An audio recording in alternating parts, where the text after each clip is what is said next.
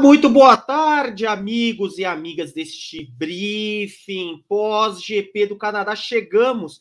Já já Vitor Martins chega para conduzir este programa de uma corrida boa. De uma boa corrida. Ok, Max Verstappen venceu. A Fórmula Verstappen é imbatível. Ok. Mas na Fórmula EB, na Fórmula 1B, foi uma boa corrida. Boa corrida de é, Fernando Alonso, boa corrida de Lewis Hamilton. A Ferrari acertou a estratégia. A Ferrari acertou a estratégia. E na Fórmula 1C, divertidíssimo, grande atuação do álbum, Ocon, Norris. Olha, tem bastante coisa para falar. Estou feliz, porque a corrida foi boa. Veja só. Rodrigo Berton, você que fez a nossa segunda tela do Grande Prêmio, muito boa tarde. Você está feliz? Boa tarde. Boa tarde, Renato Ribeiro. Boa tarde, Guilherme Blois. Boa tarde toda a nossa audiência aqui já ligada no briefing. Eu já, primeiramente, eu vou pedir seu like. Eu quero ficar mais feliz ainda com o seu like. Quanto mais like, mais audiência do YouTube aumenta e o YouTube entrega para mais gente. Vai chegando a galera aqui, a gente vai ficando feliz, a gente vai ficando contente e você acompanha mais conteúdo com o Grande Prêmio. Olha, Renato, também gostei da corrida, uma baita corrida. No começo, eu não gostei da estratégia da, da galera que não parou. Mas aí se mostrou bem, porque a estratégia da Pirelli é aquela, né? Eles ficam com 63 voltas durante a pista, e aí é, não adianta colocar, não, vai parar na volta 27, não, para na volta 41. E aí é fácil fazer estratégia com pneu que não acaba. Cadê ele? E tem concorrente chegando, hein? Cadê ele? Tá aqui. E tem concorrente chegando para a Pirelli, hein? Oh, oh. É bom. É, é bom que chegue. Oi, Vitor, tudo bem? Olá, gostei do seu cenário, Vitor. Muito obrigado. Gostei do seu cenário. Espinafres em dó maior ali no fundo? Sim. Fez um xixizinho? Fiz. Aquele. Necessário. Aquele pós-corrida? Sim. Você gostou? Não. Não, não gostei. Não gostei. Pô, eu aqui todo feliz. Eu aqui todo feliz. Pô, gostei da corrida. E aí veio o Vitor e não, não gostei. Não, assim, teve momentos bons, mas assim, foi, um, foi agitado. Não foi um GP de Mônaco, não foi o GP da Espanha, então a gente já pode ficar um pouquinho mais feliz. Então você assume a, a condução desse programa, por favor? Vamos lá, então. Nós vamos rodar a vinheta, é isso? Podemos. Então roda a vinheta.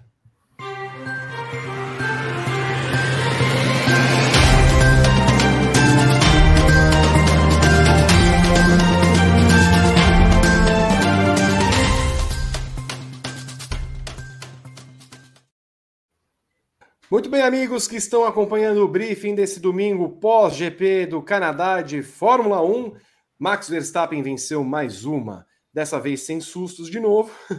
É, ele conduziu até da, da largada até a bandeirada, mais uma vitória na Fórmula 1 2023 que lhe permite abrir mais vantagem para Sérgio Pérez, que vê a distância para Fernando Alonso e Lewis Hamilton cair mais uma vez no campeonato de pilotos. A Aston Martin volta a se colocar como segunda força, com Alonso em segundo, Lewis Hamilton em terceiro e o destaque da prova, Alexander Albon, que com a Williams terminou na sétima colocação. Eu quero o rescaldo e os comentários iniciais de Renato Ribeiro, Guilherme Bloise e Rodrigo Berton para esta oitava etapa do campeonato 2023. Renato, o que achamos no geral do GP do Canadá? Boa tarde. Começou ontem na live, né, Renato? Comecei ontem, calma, deu uma leve travadinha. Calma, acalme-se. Já é a segunda hoje. É. É, tá bem, a, gente precisa, a gente precisa colocar a Fórmula 1 em perspectiva. Se a gente ficar achando que alguém vai disputar uma vitória lá na Fórmula Verstappen, não vai. Não vai, esquece. A gente vai achar todas as corridas uma porcaria. Mas contando que a Fórmula 1B ela foi legal e a Fórmula 1C ela foi muito legal, a corrida foi boa. Achei a corrida divertida. É, o Verstappen sobrou no final de semana, no seco, no molhado. Se tivesse nevado, ele ia ganhar a corrida também. É, e, e não dá para disputar. Mas o resto da corrida foi divertido e tem bastante coisa para a gente falar. Guilherme Bloise, sua avaliação sobre o GP do Canadá, comentário inicial, tudo bem? Fala, Vitor, tudo bem? Faz tempo que eu não, tá, não apareço por aqui. Tudo bem, Rê, Rodrigo Berton. Então, cara, eu, eu também gostei. Achei que uma, foi uma corrida interessante, com algumas nuances legais aí para a gente discutir ao longo do programa. Acho que a grande notícia é a belíssima atuação do álbum, né? Conseguiu um sétimo lugar muito, muito digno mesmo, com um carro bem ruim da Williams, né? E, e o que me espanta, até uma, eu acho que não sei se a gente vai debater isso como no programa ou no ex as notas, é esse carro da Haas, que é impressionante, né? Impressionante como um cara que consegue conseguiu o segundo lugar ontem, mas largou na quinta posição após a punição. E em questão de 10, 15 voltas já estava em 15 Então, assim, é surreal a, como esse carro da Haas é, é ruim. E, a gente, e não dá para nem para saber o motivo, porque realmente é, é muito estranho um, um, carro, tipo, ter uma, ter uma classificação como ontem, embora as condições tenham sido é, diferentes do, do, do, normal, mas ainda assim, tipo, perder tantas posições em tão pouco tempo. É, é a, a, mim me choca muito uma, um carro como esse. Rodrigo Berton esteve comigo na transmissão Grande Prêmio Voz do Esporte do GP do Canadá. Faz agora a sua avaliação inicial do que foi a corrida em Montreal. Olá, Berton. Olá, Rodrigo. Olá, Vi. É estranho o Enio me chamando de Rodrigo o tempo inteiro, às vezes eu nem respondo. É, boa tarde, Vi, Rê, Gui, todo mundo que está acompanhando aqui o vídeo mais uma vez. Olha, eu gostei da corrida, achei bastante movimentada. Para o personagem da corrida foi o álbum que segurou ali por duas vezes um pelotão atrás dele, se defendeu bem sem ter DRS, conseguiu impedir ali a ultrapassagem, principalmente do Ocon nas voltas finais. Então, é uma corrida divertida. A gente tem bastante coisa para contar sobre a corrida, e aí é, a gente tem algumas é, coisas a apontar sobre o não domínio da Red Bull, que não abriu 30, 40 segundos para o segundo colocado, a Mercedes, que deu um calor na Aston Martin, que precisou economizar combustível no fim da prova. Alonso, Alonso deu a primeira reclamadinha no rádio, então é, a gente tem algumas histórias. E aí tem o rádio da Ferrari também falando que o Sainz não vai te atacar. Bastante coisa para comentar sobre a corrida.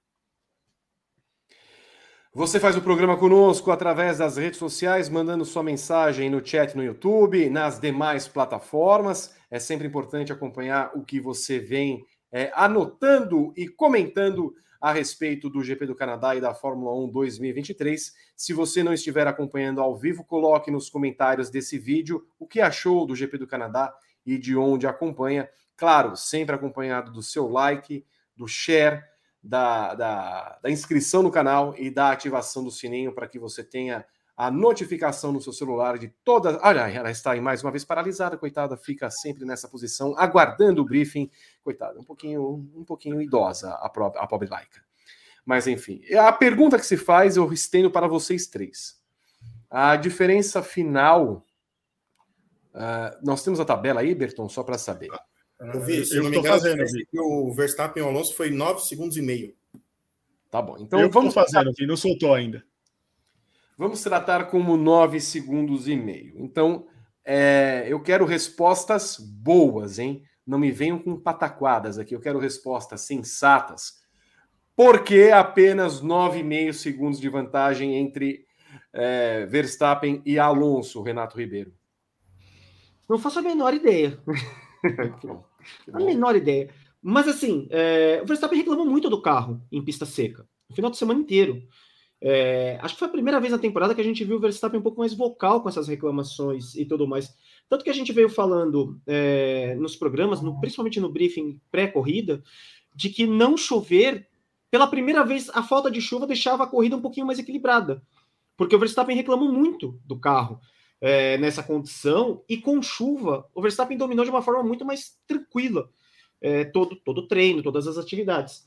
Então, assim, talvez seja uma falta de adaptação à pista. Eu não sei se de repente a Red Bull tentou um acerto diferente, como ela já fez aqui ano passado em São Paulo, inclusive ela perdeu aquela corrida por conta de um acerto diferente.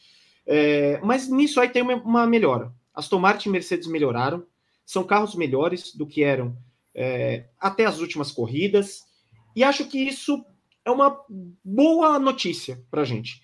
Ter uma Aston Martin ali andando mais perto, ter uma Mercedes andando mais perto, dá uma esperança de que a gente vai ter alguma disputa.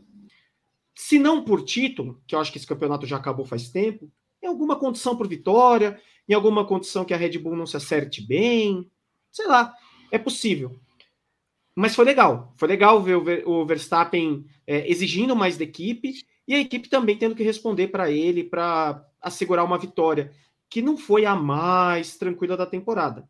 Né? Mas que assim, até que foi ok. Por que 9 segundos e meio apenas, em Guilherme Bloise?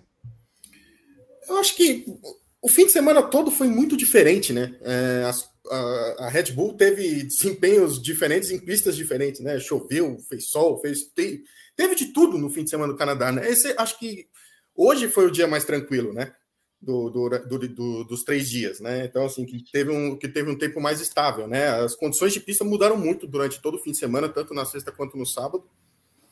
E assim, eu acho que também tem, tem esse ponto aí. A, a Aston Martin e a Mercedes deram um passo à frente, né? E um passo à frente significa uma, diminuir um pouco mais a distância. A gente viu uma briga bem interessante entre o Hamilton e o Alonso ali até nas 20 primeiras voltas, até a manobra do Alonso, né? Para segurar o segundo lugar. Então, o Verstappen disparou, ele, ele, por pouco ele até reclamou de gripe do pneu durante a, toda, durante a corrida. Aí, uma volta e meia depois, ele falou que o grip estava melhor. Aí, na penúltima volta, ele quase errou, porque ele quase passou por cima das, passou por cima da zebra, né? E ainda deu risada da situação. Então, assim, o Verstappen está muito tranquilo, mas eu acho que foi o primeiro final de semana, de fato, que é, as, as, as, condições das, da pista foram totalmente diferentes. Assim, eu boto um pouco mais nessa conta, porque choveu, parou, ficou úmido, ficou molhadaço. Aí hoje só fez um tempo mais estável o tempo todo. Então, acho que eu, eu ponho mais nas condições de pista mesmo, do, de temperatura e de ambiente, essa, essa, a, essa diferença de apenas 9 segundos e meio. Temos alguma explicação lógica, Berton? Eu tenho uma explicação um pouco diferente analisando aqui as declarações pós-corrida, eu acho que a distância só foi de 9,570 porque a Aston Martin do Alonso teve problema, porque era para ter sido menos. Hum. Porque era para ter sido menos. O Alonso hum. precisando poupar combustível, e ele disse agora: a equipe me deixou no escuro com um problema, não me falaram que era e só mandaram economizar. Então, hum. talvez a Aston Martin estivesse com um ritmo um pouco melhor que o Verstappen, e aí terminasse um pouco mais perto. Mas o fato é que a Red Bull está administrando já. A Red Bull se dá o direito de administrar um desempenho. Tá com problema de, de gripe? Dá para diminuir um pouquinho o ritmo. Os outros não vão chegar ainda. Só que aí começa a ver chegando. Felizmente, a gente está vendo Aston Martin melhorando depois do fiasco da, da Espanha, a Mercedes melhorando com o carro novo, finalmente, né? Depois de um ano, e, um ano e meio, com o carro de verdade, e agora a Red Bull talvez ali para a Áustria vai precisar colocar uns 10% a mais. Todo mundo fala que a Red Bull não usa 100% do carro, talvez agora possa começar a usar e a gente vê o real potencial da RB19. Muito bem. Aliás, né, vamos falar um pouquinho então é, já desta Aston Martin. Se a Aston Martin começou a mandar mensagens cifradas para Alonso pedindo para que economizasse, e o Berton traz essa informação, eu não duvido é, Renato, Gui e Berton, que a Aston Martin tenha feito um erro meio básico de conta. Me parece que para economizar combustível, se é o caso de fato, ela colocou pouco combustível no carro do Alonso, já que não pode reabastecer.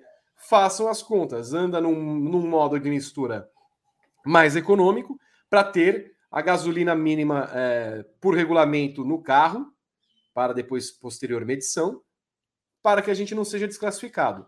É a única coisa lógica que me vem à mente. Renato, Giberton, vocês têm outra opção? Eu não entendi também pneu duro na escolha do Alonso. É, todo mundo andou melhor de média, ele ainda botou pneu duro no final. Mas eu acho que faz muito sentido isso. É, e, e, vamos combinar uma coisa também: não seria nenhuma surpresa a Aston Martin errar isso. Aston Martin, ainda como equipe, ainda não é uma equipe acostumada a estar tá lá andando na frente. É, ela tem sido cobrada pelo Alonso agora, esse ano, então assim, nunca teve uma cobrança de um cara grande e que tem grandes pretensões. Ele chegou a falar em determinado momento em vencer a corrida. Olha só, quero ganhar essa corrida, porra. O que, que vocês estão fazendo? Então, assim, não duvidaria. E acho que é uma explicação lógica. É, agora, fico chocado se, se no futuro a gente descobrir que foi isso. Porque é um erro muito infantil é, numa Fórmula 1 que não aceita esse tipo de coisa. É, não é possível que o cara erre, que alguém erre a conta de combustível lá para dizer que está terminando a corrida, mesmo que esse carro, sei lá, consuma mais com os pneus, enfim. Acho uma loucura, mas acho uma loucura possível. É, e o Alonso, pela primeira vez no ano, soltou pelo rádio, ou deu alguma declaração, Gui, de que estava lá para vencer. Ele, em algum determinado momento, e ele tem experiência necessária para isso, sentiu que era possível vencer o GP do Canadá. Quando ele recebe essa informação e ele não tem conhecimento do que está acontecendo, porque geralmente, se você tem um problema técnico, a equipe é muito clara em começar a dar comandos. Muda isso aqui, faz um ajuste aqui, Ctrl Alt Del, papapá, pipipipopopó. Quando ele recebe e fica no escuro, é sinal que alguma cagada foi feita anteriormente a tudo isso. Por isso que nos leva a crer numa eventual falta de combustível no final da prova para ele andar num modo de segurança possível. Ou você tem alguma outra explicação? Não, eu, até, eu tô com vocês nessa. Eu acho até eu achei até estranho ter diminuído tanta diferença do, do Alonso pro Hamilton no, nas voltas finais, inclusive. Né, em determinado ponto ali, a gente chegou a imaginar que fosse ter uma, uma disputa pelo segundo lugar, né? O Hamilton estava aproximando demais, mas no fim das contas a, a diferença não ficou, ficou aceitável, vai, digamos assim, cerca de 4,6 segundos de diferença. Eu não sei, Vi. Eu acho que logo, é, é, logo, logo a, a, coisa vai começar a esquentar, assim, sabe? Tipo, o Alonso é um piloto extremamente exigente. Ele quer sentir o gostinho da vitória novamente, né? E, e ele sente que com esse carro é possível. Se ele sente que com esse carro é possível, ele vai começar a aumentar, vai começar a aumentar a pressão em cima da Aston Martin. E é isso que a gente quer ver durante o ano. Né? É, é, a gente vê até o que, que a Aston Martin, a Aston Martin tem de garrafa vazia para vender para o Alonso. Se eles têm realmente condição de permitir que o Alonso pelo menos brigue por vitórias, né? Em algum em determinado momento do, da temporada, se ele consegue numa corrida, sei lá, com de diferentes condições normais de temperatura e pressão, é, exercer de fato é, uma pressão mais forte em cima do Verstappen, que vai que é o principal postulante ao campeonato, já está praticamente ganho. Ou se não, se a Aston Martin realmente vai estacionar. Nesse primeiro ponto, com essas autorizações, a Aston Martin deu um passo à frente. Né? Que era uma coisa também que a gente debateu por algumas semanas, né? Em que momento da temporada a Aston Martin ia, tra ia trazer essas atualizações e, e, o que essas atualizações iam, como elas iam funcionar para os carros da, da, da Aston Martin. Que até então a gente só se falava que era uma cópia fiel do, do, da, do RB18 do ano passado da Red Bull. É, agora parece que tipo as coisas começam a mudar um pouco. E se as coisas começam a mudar um pouco, o Alonso vai começar a querer exigir um aumento de patamar. E aí eu quero ver se a equipe realmente tem, tem condições de entregar isso para ele. De qualquer forma, Alonso volta ao pódio, mostrando, Rodrigo Berton, que o resultado na Espanha foi basicamente uma exceção. É, além de precisar poupar combustível, Alonso precisou também, estava com problema nos freios. Então, assim, né, foi um problema é, generalizado ali no carro da Aston Martin que não contaram para ele. Mas sim, uma recuperação é, promissora da Aston Martin que trouxe bastante é, evolução do carro para a corrida do Canadá. Lá na quinta-feira, quando as primeiras imagens apareceram, a gente viu que era um carro bastante diferente na asa dianteira, tinha alguns detalhes ali de bargeboards e até no sidepod. Então, é, eles até tiveram um problema na asa traseira no início daquele treino 1 que não rolou. Então, é, é uma evolução. A Aston Martin, ela precisa se coçar. E tendo o Alonso, para mim, essa foi realmente a primeira reclamação. Mesmo que tenha sido pouco, mas foi uma reclamação. Eu quero vencer. E aí, o que, que eu faço? Uhum. Eu estou aqui para isso. Foi num tom moderado, mas já foi uma reclamação. A gente vê, a gente lembra que a Aston Martin já perdeu a oportunidade de ganhar uma corrida por estratégia nesse ano e agora tem um problema que impede o Alonso de brigar com o Verstappen. Ele que fez uma. Ele largou mal, ele não largou bem, ele largou mal, teve que recuperar a posição do Hamilton, não demorou para recuperar, mas ali ele não conseguiu se aproximar do Verstappen. Em certos momentos ele tinha ritmo bom, mas não conseguiu se aproximar. E ele não colocou pneu médio no final porque ele não tinha, ele só tinha um jogo de pneu médio. É. Ele tinha dois de pneus e... duros e um de pneu médio. Hamilton na terceira colocação, a Mercedes vai mais um pódio mas parecia que uh, a gente tinha visto na Espanha uma Mercedes que era a segunda força, e no final das contas, Renato Ribeiro, o Hamilton não conseguiu suportar a pressão do Alonso.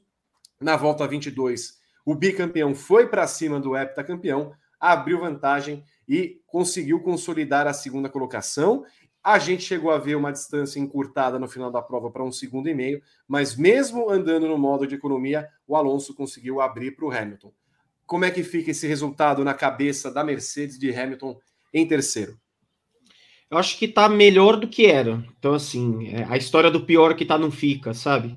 É, então, acho que para a Mercedes é um bom caminho. Tá lá, é, mais uma vez coloca um piloto no pódio, é, quase conseguiu pontuar com o Russell depois daquela bobagem que aconteceu, né? um acidente. O carro é um tanque de guerra, volta para a pista, começa a andar relativamente bem ali até chegar no álbum. Então, assim, é, é mais um passinho na evolução da Mercedes. Eu tenho a impressão que ninguém da Mercedes espera nada para esse ano além disso. De passinho, passinho, começar a brigar frequentemente com a Aston Martin, de repente, em algum momento da temporada ali, ultrapassar a Aston Martin mesmo, e não a Aston Martin é, como equipe, ou Alonso especificamente é, como segunda força da Fórmula 1, porque não é a Aston Martin que é a segunda força, é o Alonso, né? Especificamente ele. E acho que o caminho para a Mercedes é esse: de desenvolvimento, você vê os pilotos mais satisfeitos é, com o carro, você vê o Toto já até fazendo gracinha, quando tem ali na saída o Alonso, quando o Alonso dá uma Neymarzada, né, e tenta valorizar a fechada que ele levou do Hamilton. O Toto Wolff faz gracinha, fazia tempo que a gente não vê ele fazendo. Então, assim, parece que o clima da Mercedes está mais leve. E esse clima leve, muito por conta do carro. Parece que todo mundo sabe, olha, temos agora um caminho para desenvolver esse carro. E acho que é isso. É, resultado, pódio, brigar com a Aston Martin. Acho que o caminho da Mercedes não é muito diferente disso. E não vai ser muito diferente disso em 2023. Acho que em algum momento a Mercedes vai virar a segunda força, mas mais para o final da temporada. Quando chegar lá no final da temporada, talvez a gente fale: olha, de fato a Mercedes é a segunda força da Fórmula 1. Hoje, ela ainda tem um caminho muito grande para chegar na Aston Martin. Se a gente for pensar que esse carro está um ano e meio é, atrasado em relação a todo mundo. É um carro que é praticamente um carro novo, de conceito novo. Então acho que não, não vai pegar muito ali para a Mercedes esse terceiro lugar e o fato de, do Hamilton não ter é, chegado no Alonso, disputado com o Alonso. Parece ser a evolução natural de um carro que estava muito defasado em relação à própria Aston Martin e a outros carros. Ouvi? Sim. Fui atrás das informações aqui dos problemas da Aston Martin e o que aconteceu foi a Aston Martin pediu para Alonso realizar o lift and coast, que é aquela técnica de você tirar o pé nas curvas e não usar os freios, tanto para economizar combustível quanto para salvar os freios e resfriar o motor. Por isso que ele perdia tempo, principalmente no primeiro setor. E aí foi a hora que ele perguntou: quando eu posso parar de fazer o lift and coast? E a equipe falou: não, por favor, continue fazendo, que você precisa economizar. Ela não especificou se foi freio ou combustível. E aí as informações dos insiders da Fórmula 1 é, trouxeram que era o combustível. Mas agora tem algumas informações que, além do combustível, a Aston Martin também tinha problema de freio. E lembrando, né, que naquela corrida da Hungria em 2021, Sebastian Vettel perdeu o segundo lugar por causa da Aston Martin não ter o combustível é, total para a medição. Então, é, já não é o primeiro caso se for confirmado o problema de combustível é, para Fernando Alonso. Já é uma, uma, uma, já tem uma experiência certa disso da Aston Martin em relação a, a casos como esse. O Alonso que se aproxima do Pérez na vice-liderança do campeonato, bem como o Hamilton, que se aproxima do Pérez também.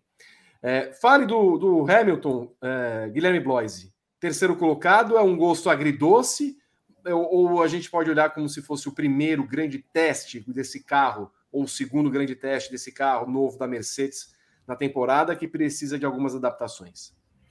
Acho que eu estou mais com a segunda opção, né? Ainda tá. O Mercedes está em fase de testes ainda, né?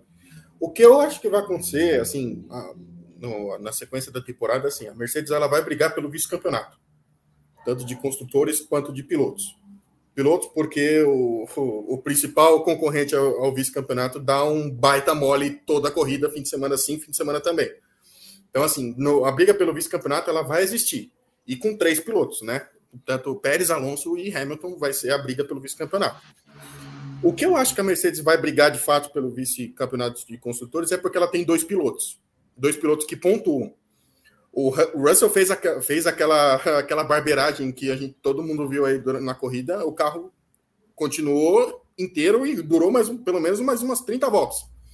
Então, assim, tipo, é um carro que não quebra, mesmo quando o piloto faz barbeiragem.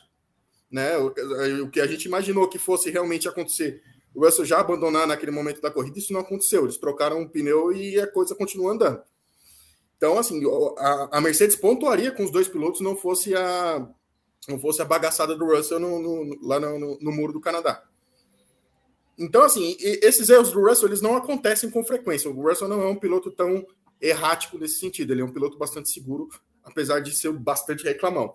Né? Que acho que a única questão que pega contra ele é porque ele realmente é muito reclamão no rádio, sobretudo. Mas assim, ele não quebra o carro, ele conduz o carro até o final, ele traz bons pontos para a Mercedes já desde, desde a primeira corrida dele na, na equipe. Então a Mercedes tem dois pilotos.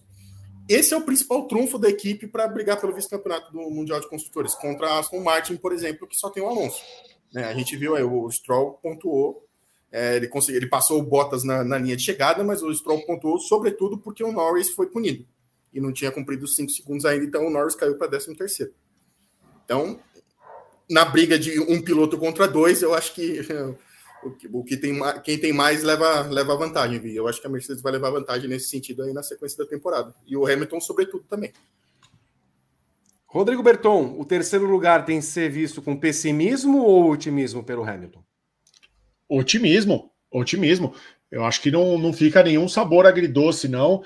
Eu acho que cada é, passo rumo é, aos lugares do pódio tem que ser comemorado para a Mercedes depois desse fracasso que foi o, o zero pod nos caos ali, que impossibilitou a equipe de brigar por qualquer coisa na temporada passada e até agora. Então, o pódio duplo na Espanha e o pódio do Hamilton no Bahrein, incontestável, o pódio do Hamilton foi incontestável, não foi ameaçado em nenhum momento. Talvez no final, ali, quando o Leclerc diminui um pouquinho a vantagem para ele, ele conseguiu controlar também. Então foi uma corrida muito tranquila do Hamilton. Talvez se o Russell não tivesse batido, teria chegado na quarta posição, junto com ele ali, e ali a equipe teria somado mais pontos importantes. Eu acho que o Hamilton, nessa toada, ele entra na briga pelo vice-campeonato com o Alonso não mais com o Pérez. Ele vai brigar, a, a, briga do Hamilton vai ser com o Alonso. E aí, talvez, ele vai precisar contar com a ajuda do Russell ali para tirar pontos desses pilotos. Porque a gente já vê que a, a Red Bull não vai poder contar com o Pérez.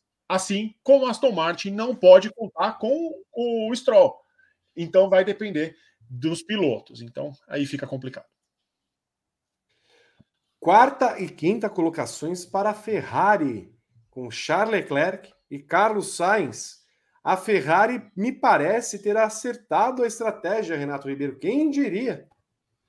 Quem diria que a Ferrari hoje colocou os pilotos é, numa quarta e numa quinta posição num dia que os pilotos não desempenharam bem?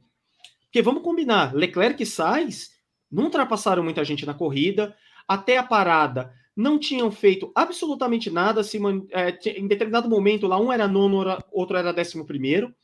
É, não fizeram uma grande corrida. E a Ferrari, na estratégia, colocou eles na quarta e na quinta posição. Então, é, se a gente coloca em determinado momento que várias vezes a Ferrari é, atrapalhou os dois pilotos, e isso é fato, desde o ano passado, em vários momentos a Ferrari atrapalha é, o desempenho de Leclerc e Sainz, hoje essa quarta e quinta posições ela vai especificamente pela estratégia da Ferrari. Então, assim, a Ferrari coloca os dois lá. Não foi desempenho dos pilotos. É, ok, eles não fizeram nenhuma besteira, o que principalmente para o Sainz nesse fim de semana é grande coisa. Porque o Sainz até ontem era com sobras o pior piloto do final de semana. Ele era quase uma chicane ambulante.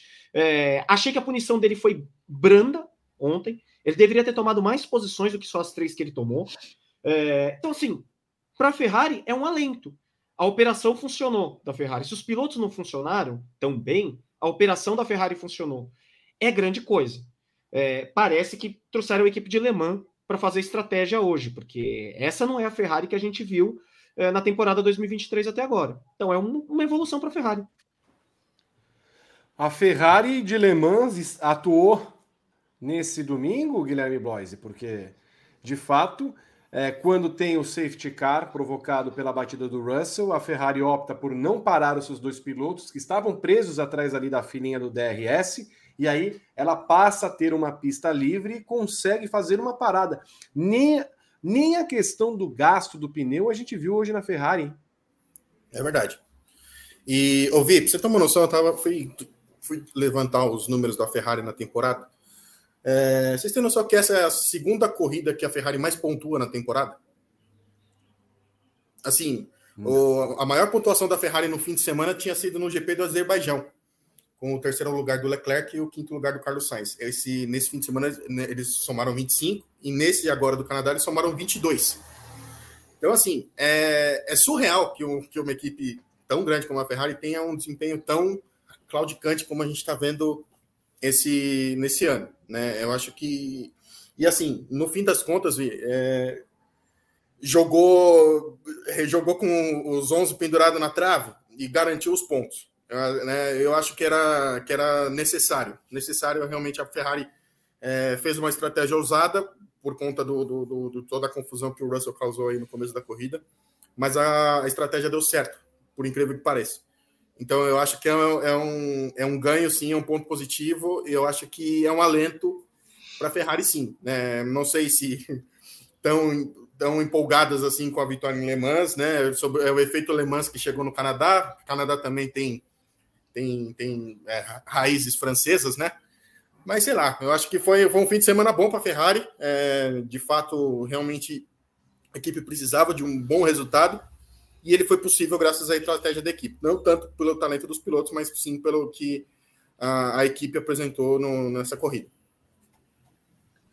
Que tal a Ferrari, Rodrigo Berton? Quarto e quinto lugares. Quando a gente olha por um lado, fala assim, quarto e quinto para a Ferrari, hum, hum, ok.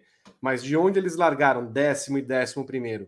A estratégia funcionando e os pneus não desgastando, eu acho que a Ferrari pode se dar por satisfeita.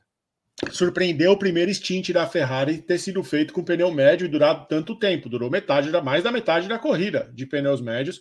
Um carro que. Ah, chefão. E aí, chefão? Que destrói os pneus. Mas aí a Ferrari deu um misto de competência na estratégia, sorte com a entrada do safety car, que aí é, não pararam e jogaram os carros lá para frente, aí eles conseguiram man manter a, a, diferença, e aí os dois pilotos que não erraram, e, a, é, e o rádio também, que falou: ó, gente, não briguem, vamos terminar assim, tá dando tudo errado, não, não, precisa. E eu acho que a vitória de Le Mans, a gente brinca com isso, que eles vão trazer os estrategistas de Le Mans, é, uma vitória em Le Mans para uma equipe como a Ferrari, que é, ela pressiona só pelo nome, ela dá uma pressãozinha. É pro bem e pro mal.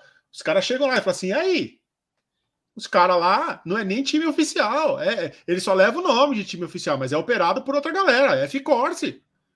E aí? Primeiro ano dos caras lá no hipercarro ganhando alemã. E aí? O que, que, vocês vão fazer? Aí tem que mostrar, mostrar competência, né? Porque a gente sabe que para eles mudarem cargos na Ferrari, principalmente, não é muito difícil.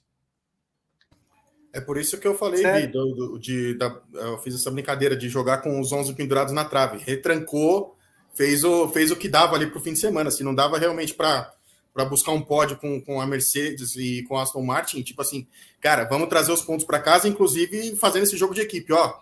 Leclerc, segura aí que o Sainz não vai te pressionar, a gente vai somar esses pontos.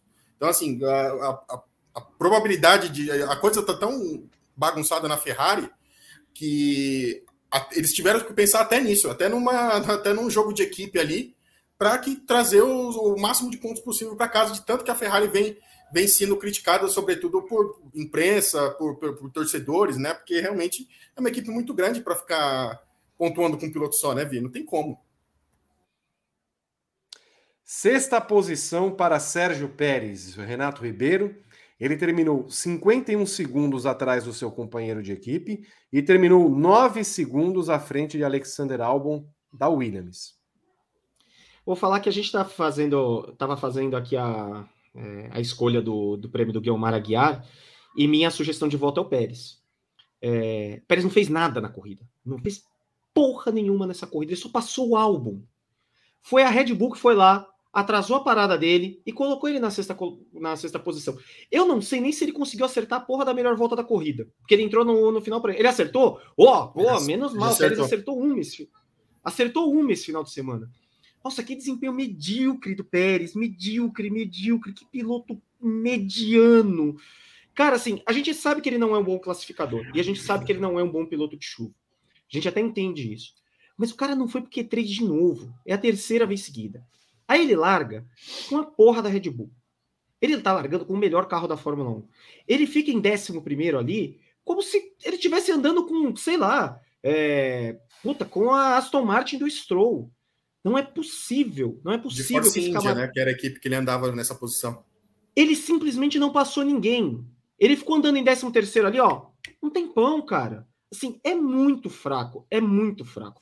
Eu estava conversando com o Gabriel antes do no briefing pré, e até peguei umas declarações que a, gente, que a gente deu, da gente achar que aquele resultado em Miami não ia afetar a cabeça do Pérez.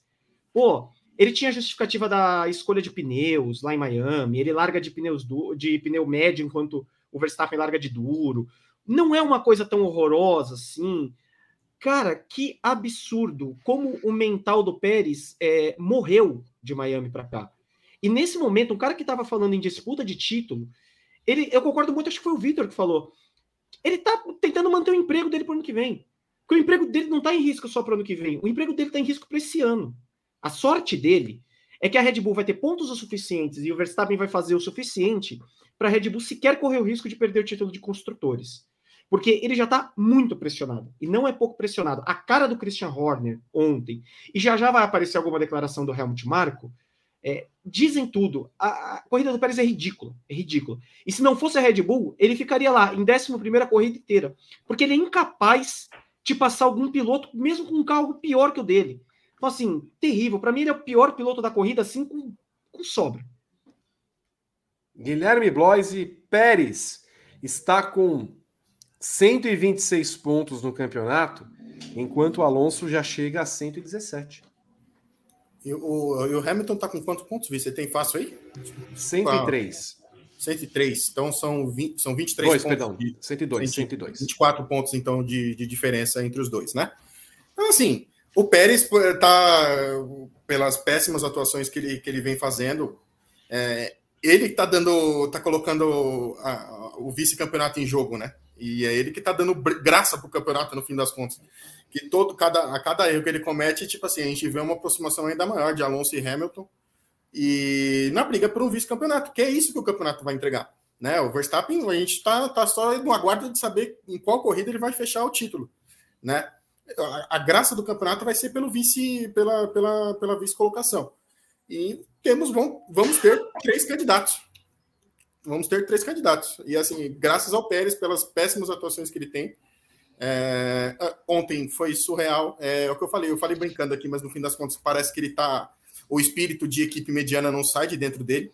Né? Ele, tem um, ele tem um avião, no, tem um avião para guiar, ele não consegue, ele não tem brevet para isso. Então, assim, fica é, é, é, difícil de você. A Red Bull precisa de.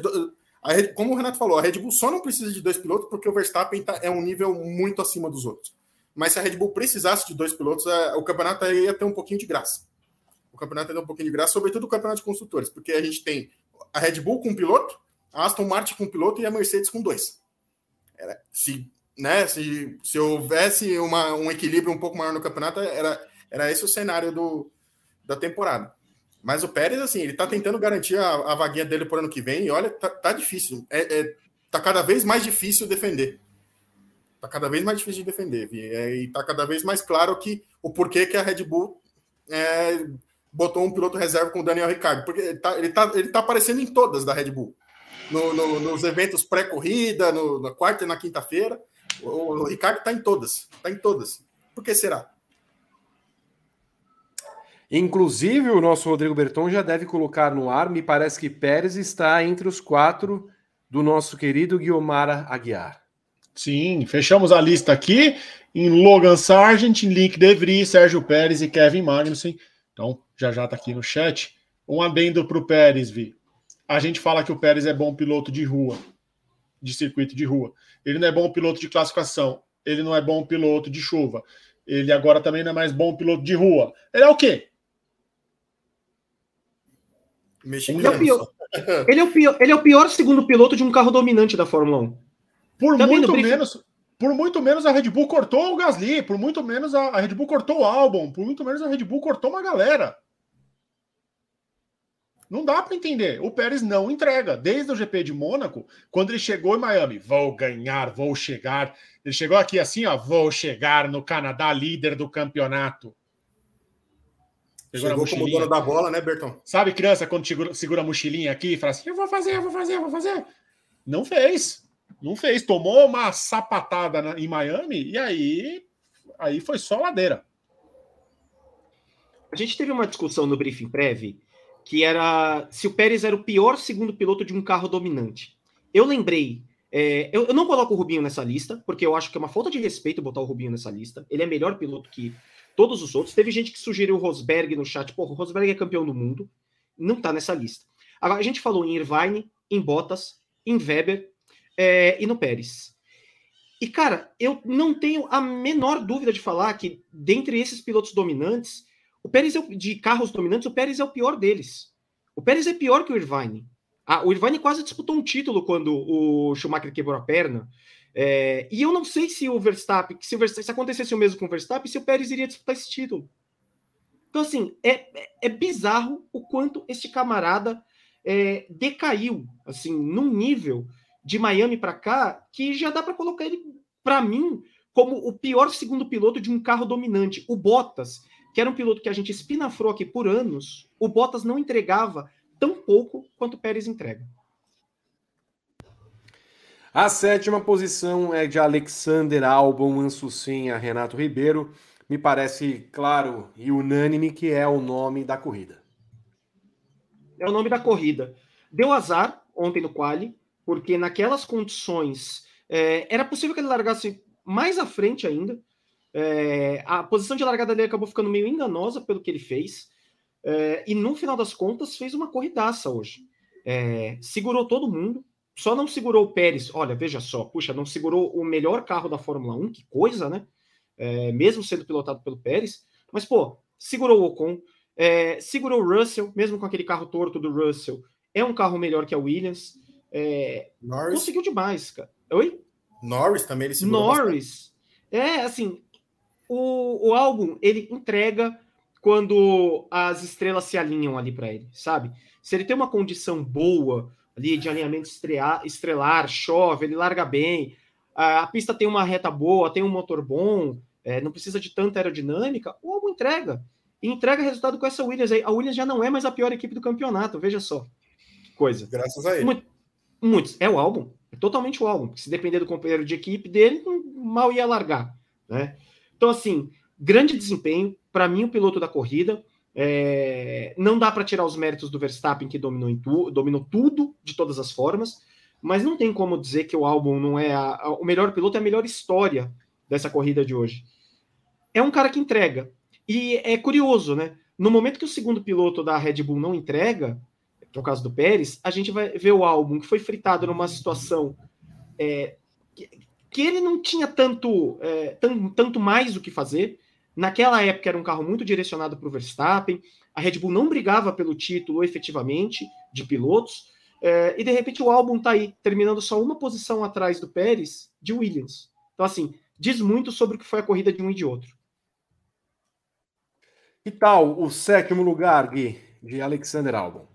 Espetacular, né, Vi? Espetacular, né? Acho que é, sempre legal ver um, um, um, carro tipo que não tem tanta que não tem tanto é, protagonismo assim no campeonato pontuar dessa forma, né? São quatro pontos muito importantes que garantem é, mais dinheiro para a equipe, né? No mundial de construtores, essas coisas sempre contam, né? Para as equipes que estão andam mais no pelotão de, do, no pelotão de trás do, do, do, campeonato, qualquer pontinho importa, né? Então, assim, a Williams é, conta muito com o álbum para somar esses pontinhos, né? Porque o, o companheiro dele ainda está andando de Fórmula 3, né? Não, não tem condições ainda de, de guiar um, um Fórmula 1. É, tirando a parte do, do, do, do, piloto pagante, assim, o, o Sargent não tem a menor condição de pilotar um carro de Fórmula 1. Assim, não é por, não porque falta talento para ele, não é só isso, né? Porque realmente ele não está pronto. Ele não está pronto assim para guiar um carro de Fórmula 1, independente, independentemente de qual carro seja. Se é uma Williams que anda lá atrás, se fosse uma Red Bull que andasse lá na frente, não teria como. Não tem como. Então, assim, o álbum, quando, quando as coisas acontecem para ele, é dificilmente é, ele perde, é, perde a chance de pontuar. Ele liderou Q2 ontem. É um, já foi um, foi um puta resultado também. Então, assim, é, foi muito, muito legal mesmo ver o álbum pontuando. É um piloto que eu gosto muito. Eu tô com o Berton nessa, por muito menos ele foi fritado no, numa Red Bull.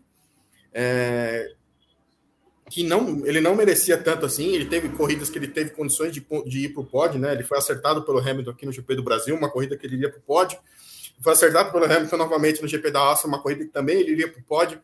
Então, assim, ele poderia já ter, ter tido melhores resultados e até não estar na Williams é, nessa temporada não fossem as coisas né, desalinharem dessa forma, né, como disse o Renato.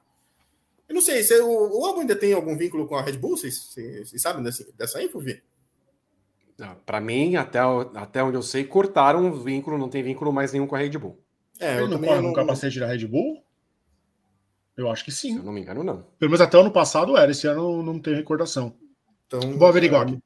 É uma coisa que seria legal da gente saber, porque realmente poderia ser um cara aí para a equipe cogitar, quem sabe de voltar como segundo piloto, porque tá tendo problemas ali, né? Tá tendo problemas e o álbum entrega. Eu gostei muito do final de semana dele. Para mim foi piloto da corrida com alguma, com alguma tranquilidade. E você, Berton, como vê a corrida de Alexander Albon ou Ansucinha?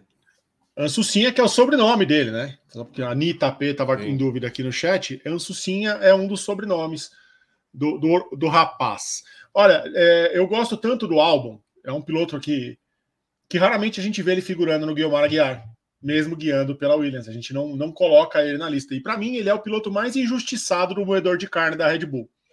Eu acho que ele devia ter, ter uma chance a mais ali, porque ele é um piloto que entrega, ele é constante, né? nesse tempo dele de Williams, a gente teve é, elogios para ele em muitas corridas. Se a gente pegar aqui no arquivo do Guilherme, do, do ex das notas, a gente vai ver que ele teve boas notas durante é, bons tempos. Então, é, gostei do fim de semana inteiro dele, ele fez treinos bons, a classificação dele foi muito boa, ele deu azar também no, no acidente do Piastri, quando ele estava para abrir volta, não teve tempo na classificação, ficou na décima posição, aí com as punições ele largou um pouco mais para frente, mas é, andou na frente o tempo inteiro. Ele andou entre o top 10 o tempo inteiro. Então, é de se admirar o piloto da corrida para mim. E é uma pena que ele não tenha oportunidades melhores na Fórmula 1. Em oitavo ficou Esteban Ocon com a Alpine. Eu confesso que fiquei um pouco decepcionado. Mais uma prova com a Alpine, que anda para trás, Renato Ribeiro. Eu também. Ia começar o comentário é, dizendo que a Alpine ela beira o decepcionante. É, eu, eu tenho minhas dúvidas se o carro é tão confiável assim para o Ocon fazer alguma coisa melhor que isso. Mas ela anda para trás. É, final da corrida aí era uma asa móvel, quase que literalmente, né? Porque assim, o que estava balançando a asa é, da Alpine no final da corrida era uma brincadeira. Mas assim, fica um. Para a Alpine, acho que fica um gostinho agridoce. É, a sensação nos, é, nos treinos, e por mais que os treinos livres é, tenham sido diferentes esse final de semana, tenham sido mais curtos, a sensação era de que a Alpine tinha mais ritmo de corrida do que ela mostrou na corrida. Então eu esperava mais do Ocon, esperava um ritmo melhor. É, ele tinha uma condição boa para conquistar essa quinta colocação, não era tão difícil assim é, manter um bom ritmo ali. No final das contas, ele termina em oitavo. Não sei assim, não sei quanto é falta de desempenho dele, não sei quanto o carro não ajuda. É, Alpine também me parece uma equipe bem difícil de se decifrar aí no, nesse final de semana. Então, ruim, não chega a ser uma tragédia e tal, mas eu achei que a Alpine podia entregar mais do que entregou. Guilherme Blois é Alpine. O Gasly, coitado, não pôde fazer muita coisa depois de ter sido atrapalhado pelo Sainz na corrida, mas não evoluiu. E o Ocon caiu de sexto para oitavo na classificação, sendo ultrapassado por Alexander Albon.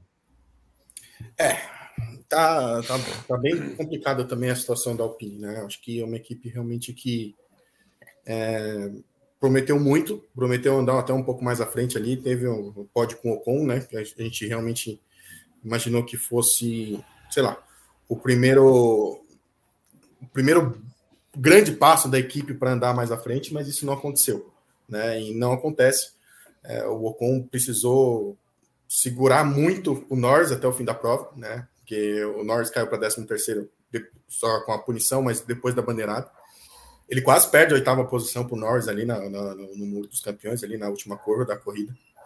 Então, assim, é, foi um, um desempenho bem ruim da Alpine, não, não, não me apeteceu, não. É, eu acho que é uma equipe que, tá, que precisa repensar algumas coisas. E com relação ao Gasly, eu acho que eu, eu não gostei nem um pouco do, do, da corrida dele. Não, é, não foi só porque ele foi atrapalhado pelo Sainz ontem, não. Ele realmente tinha, ele tinha, ele tem talento suficiente para andar mais à frente do que ele andou. E isso não aconteceu. É, Rodrigo Berton, o oitavo lugar de Esteban Ocon. É, pelo menos a aproximação do Ocon é em relação ao Lance Stroll.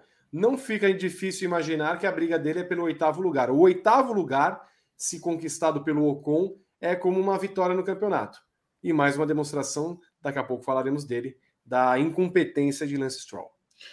Mas dava, ah, o final de semana ele deu um. Esse sim sai com um gostinho de quero mais do fim de semana.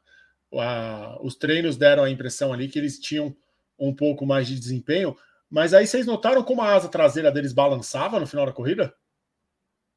É aquele problema de confiabilidade que a gente falava tanto durante o fim de semana do carro da Alpine. Alguma coisa tinha errado naquele carro, principalmente com a asa traseira, que não é normal vibrar tanto quanto estava. Tava alguma coisa solta ali.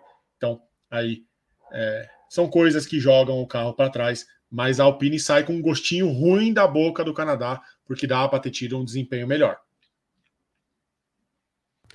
Lance Stroll em nono, ele passou Bottas na linha de chegada e ainda ganhou uma posição, Renato Ribeiro, com a punição de atitude antidesportiva do Norris, que eu pelo menos não vi qual foi. Mas o Stroll sai do Canadá com dois pontos. Que tal? O Norris entrou muito lento na, numa curva, acho que foi na curva 10, por isso que ele leva essa punição de atitude antidesportiva. Eu também não entendi. Se entrar muito lento na curva da punição, o Sargent vai tomar punição em todas, né? Porque... E o De Vries, que ele fez com o coitado do Magnus. É, a gente vai chegar lá também. Aqui, aquilo não foi. E zero de punição, hein, Bertão? E zero de punição. Que pariu, olha. Sei lá. É, é, eu, eu, não faço ideia de como o Stroll acabou nessa nona posição. Honestamente, a corrida dele também era medíocre. É, ele é um piloto que afunda a Aston Martin. É, a Aston Martin está atrás da Mercedes no campeonato muito porque a Aston Martin está disputando só com um piloto, né? Enquanto a Mercedes, mesmo com um carro problemático do começo do ano, tem dois pilotos, que pese o Russell hoje não, não, ter, não tenha pontuado. Mas assim, mais uma corrida muito, muito ruim do Stroll. É, se não fosse filho do dono, já tinha sido demitido. Talvez não estivesse nem na, na Aston Martin no começo desse ano.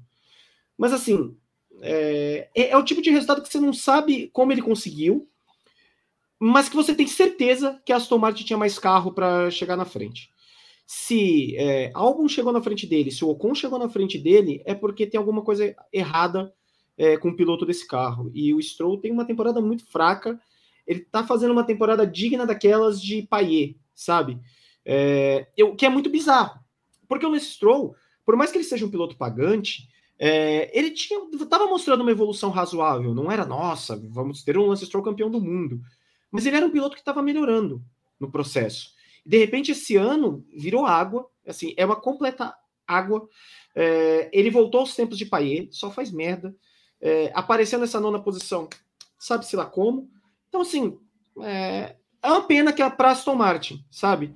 Porque parece um trabalho sério, mas que quando você olha para uma equipe que mantém o filho do dono com esses desempenhos, você não consegue acreditar que vai ter o próximo passo, sabe, para a equipe ser campeão do mundo. Então, assim, tira um pouco até da credibilidade do trabalho da Aston Martin.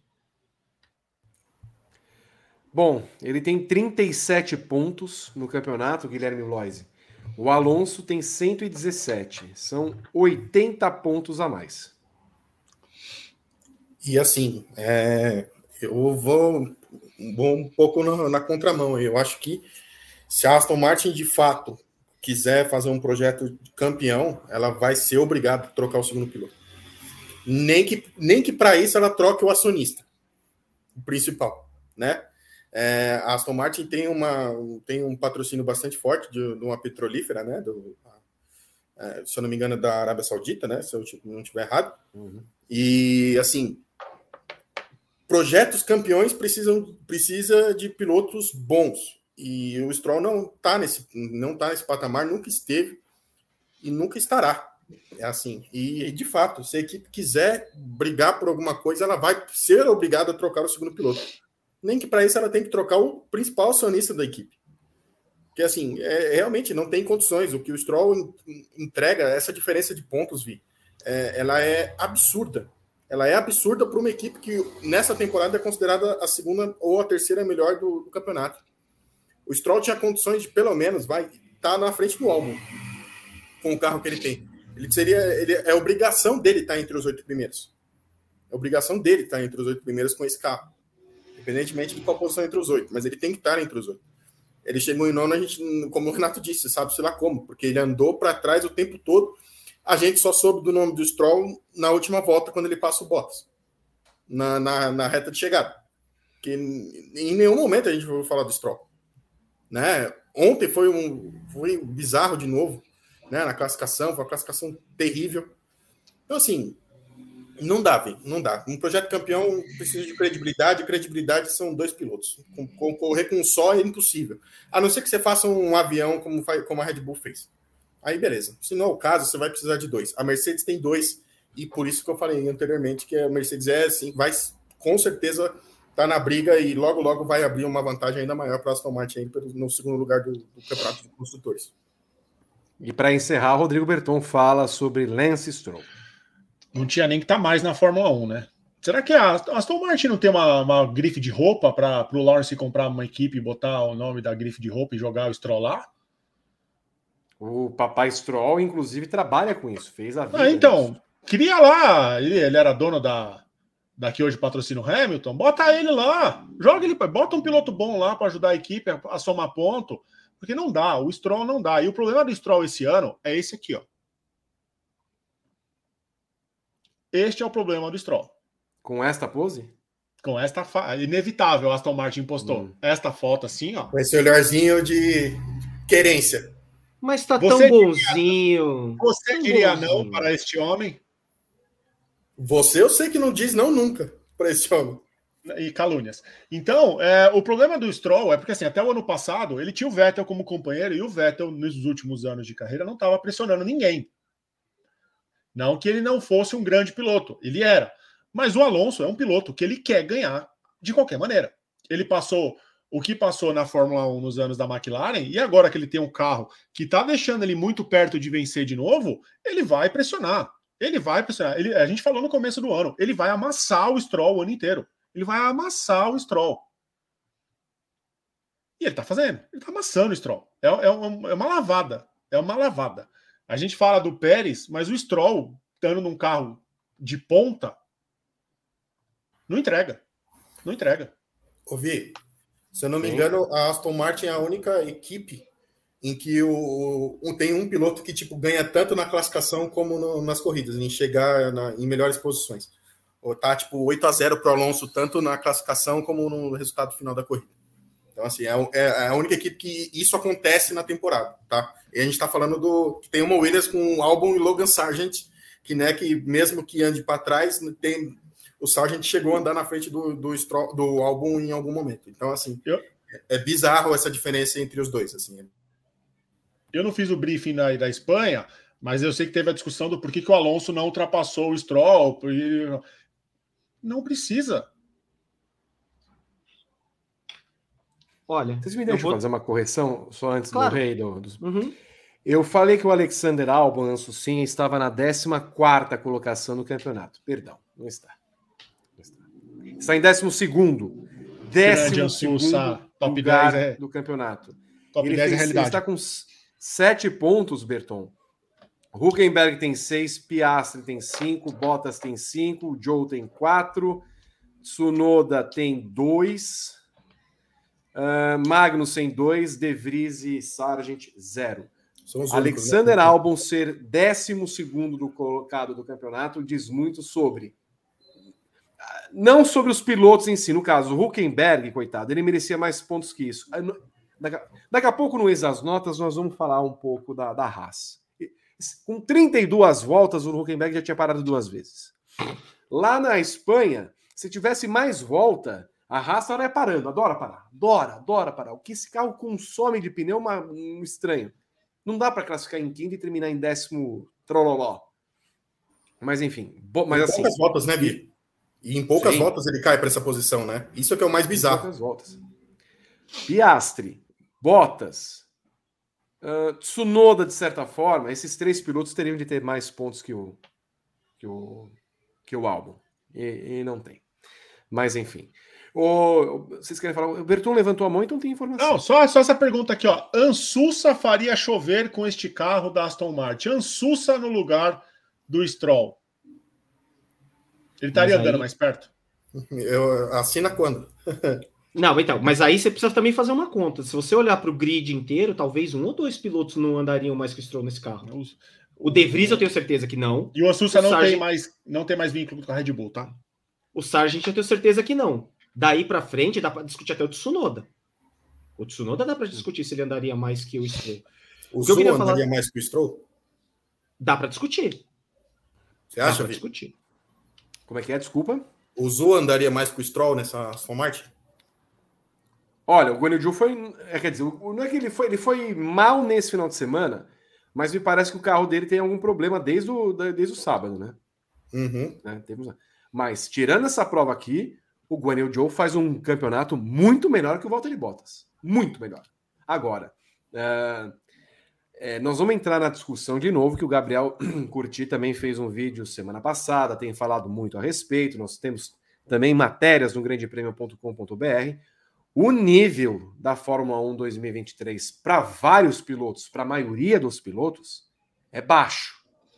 É nível, hum, olha, ruim, ruim mesmo. Ruim mesmo. Desempenho geral dessa galerinha ali do fundo do pelotão, e nem, nem, nem mesmo do fundo do pelotão. Muita gente ali de cacife andando mal esse ano. São do top 5 para trás, né, Felipe? Ah, com certeza. Do quinto para trás, assim. É. Não, e o quinto colocado agora do campeonato é Carlos Sainz. Eu boto o Sainz nesse balaio. O Carlos Sainz Isso faz um falei, o quinto para trás. É. temporada dele é pavorosa. É, uma coisa que eu queria falar do Stroll, é, que eu vou discordar só um pouquinho do Berton. Eu acho que o Alonso está tão bonzinho com o Stroll esse ano. Tão bonzinho, deixou ele terminar na frente, tenta ajudar no acerto. Essa vai é. acabar, Renato. É, vai acabar, então... vai acabar Renato, mas tem paz. Sabe, por tem paz, porque o Stroll não oferece risco. Exato. Nossa, é Exato. tão bonzinho. Então, assim, eu não acho que o problema é o Stroll. O problema do Stroll é o Stroll, que ele é ruim. Porque assim, o Alonso, até não ultrapassar o Stroll, ele não ultrapassou esse ano.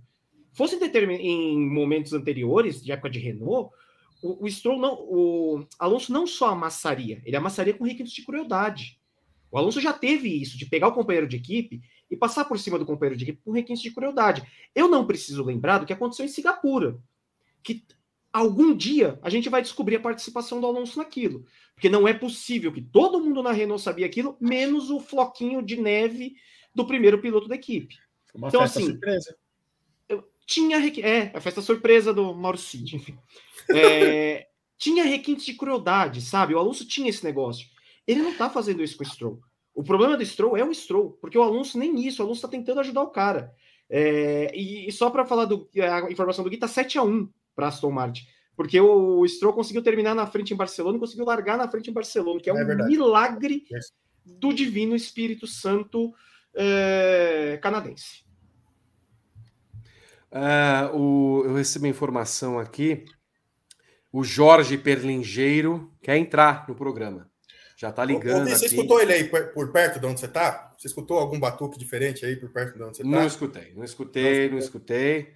Mas o batuque é bom. Ouvi. Vem agora. Antes pois da não. gente ir, posso só mostrar uma fofura que chegou na tag F1 no GP? A Bia mandou pra gente. O Zeca. Eu gostaria de ver o Zeca. Tá carregando. Eu também. E ah, o Zeca. Ah, o Zeca. É, já apareceu para mim. Apareceu agora. O Zeca que estava na praia. Estava um curtindo uma praia. Bonito. Mas por que, que não está acompanhando o programa? É isso. Obrigado, Bia. O, o cara não né, está acompanhando o programa. Por, por, que, que não está interagindo? Por algum é, acaso, tá. dê um like. Deu... Não, no caso seriam dois tá. likes, né, né, Vi? É o like da é. Bia e o like do Zeca, certo? Exato. exato. Aqui em casa foram dois likes. Lá no Meu Reino Animal, lá no Reino Animal. Fica. No Reino Animal não estão dando like. Ah, por favor, a, a foto da Laika. E na sequência da foto da Laika, você já sabe o que tem que vir, Rodrigo Berton. O Latifi? Não, mas não é possível. Não começa a descambar o programa, por favor. E agora, depois de mais um grande prêmio de Fórmula 1, eis as notas Só se for agora.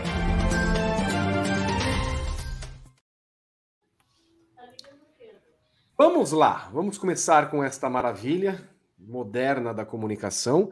A planilha já está aqui. Eu quero a participação do público, dando notas de 0 a 10 para pilotos e equipes e depois para o GP eh, do Canadá.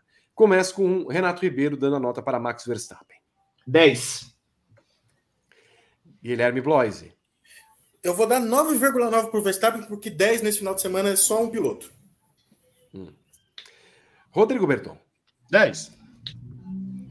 Eu também dei 10. Os assinantes, deixa eu ver. Vamos, vamos ver começar a patifaria. 9.4. 9.4. Imagina, viram seis décimos ali perdidos, né? Os, os nossos Adilsons Gomes de Oliveiras. A nota final é 9.86. Fernando Alonso, Renato Ribeiro. Dei 9 pela largada. Guilherme Bloise. Pela largada também, 9. Rodrigo Berton. 9,5. Eu dei 9. Os assinantes deram 9.2. Então a média fica sendo 9.14. Luiz Hamilton. Renato Ribeiro. 9,5.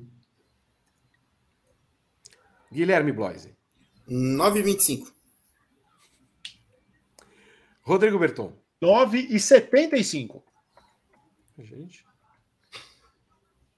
Eu, eu fui então um horror. Eu dei 8,5 para o Hamilton. Porque Que azedo. azedo!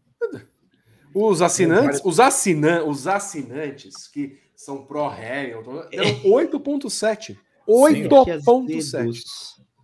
É que hoje eu fiz pressão média- lá, Victor, porque eles estão muito folgados, não andam votando no Guilherme Aguiar, então mais gente votou hoje.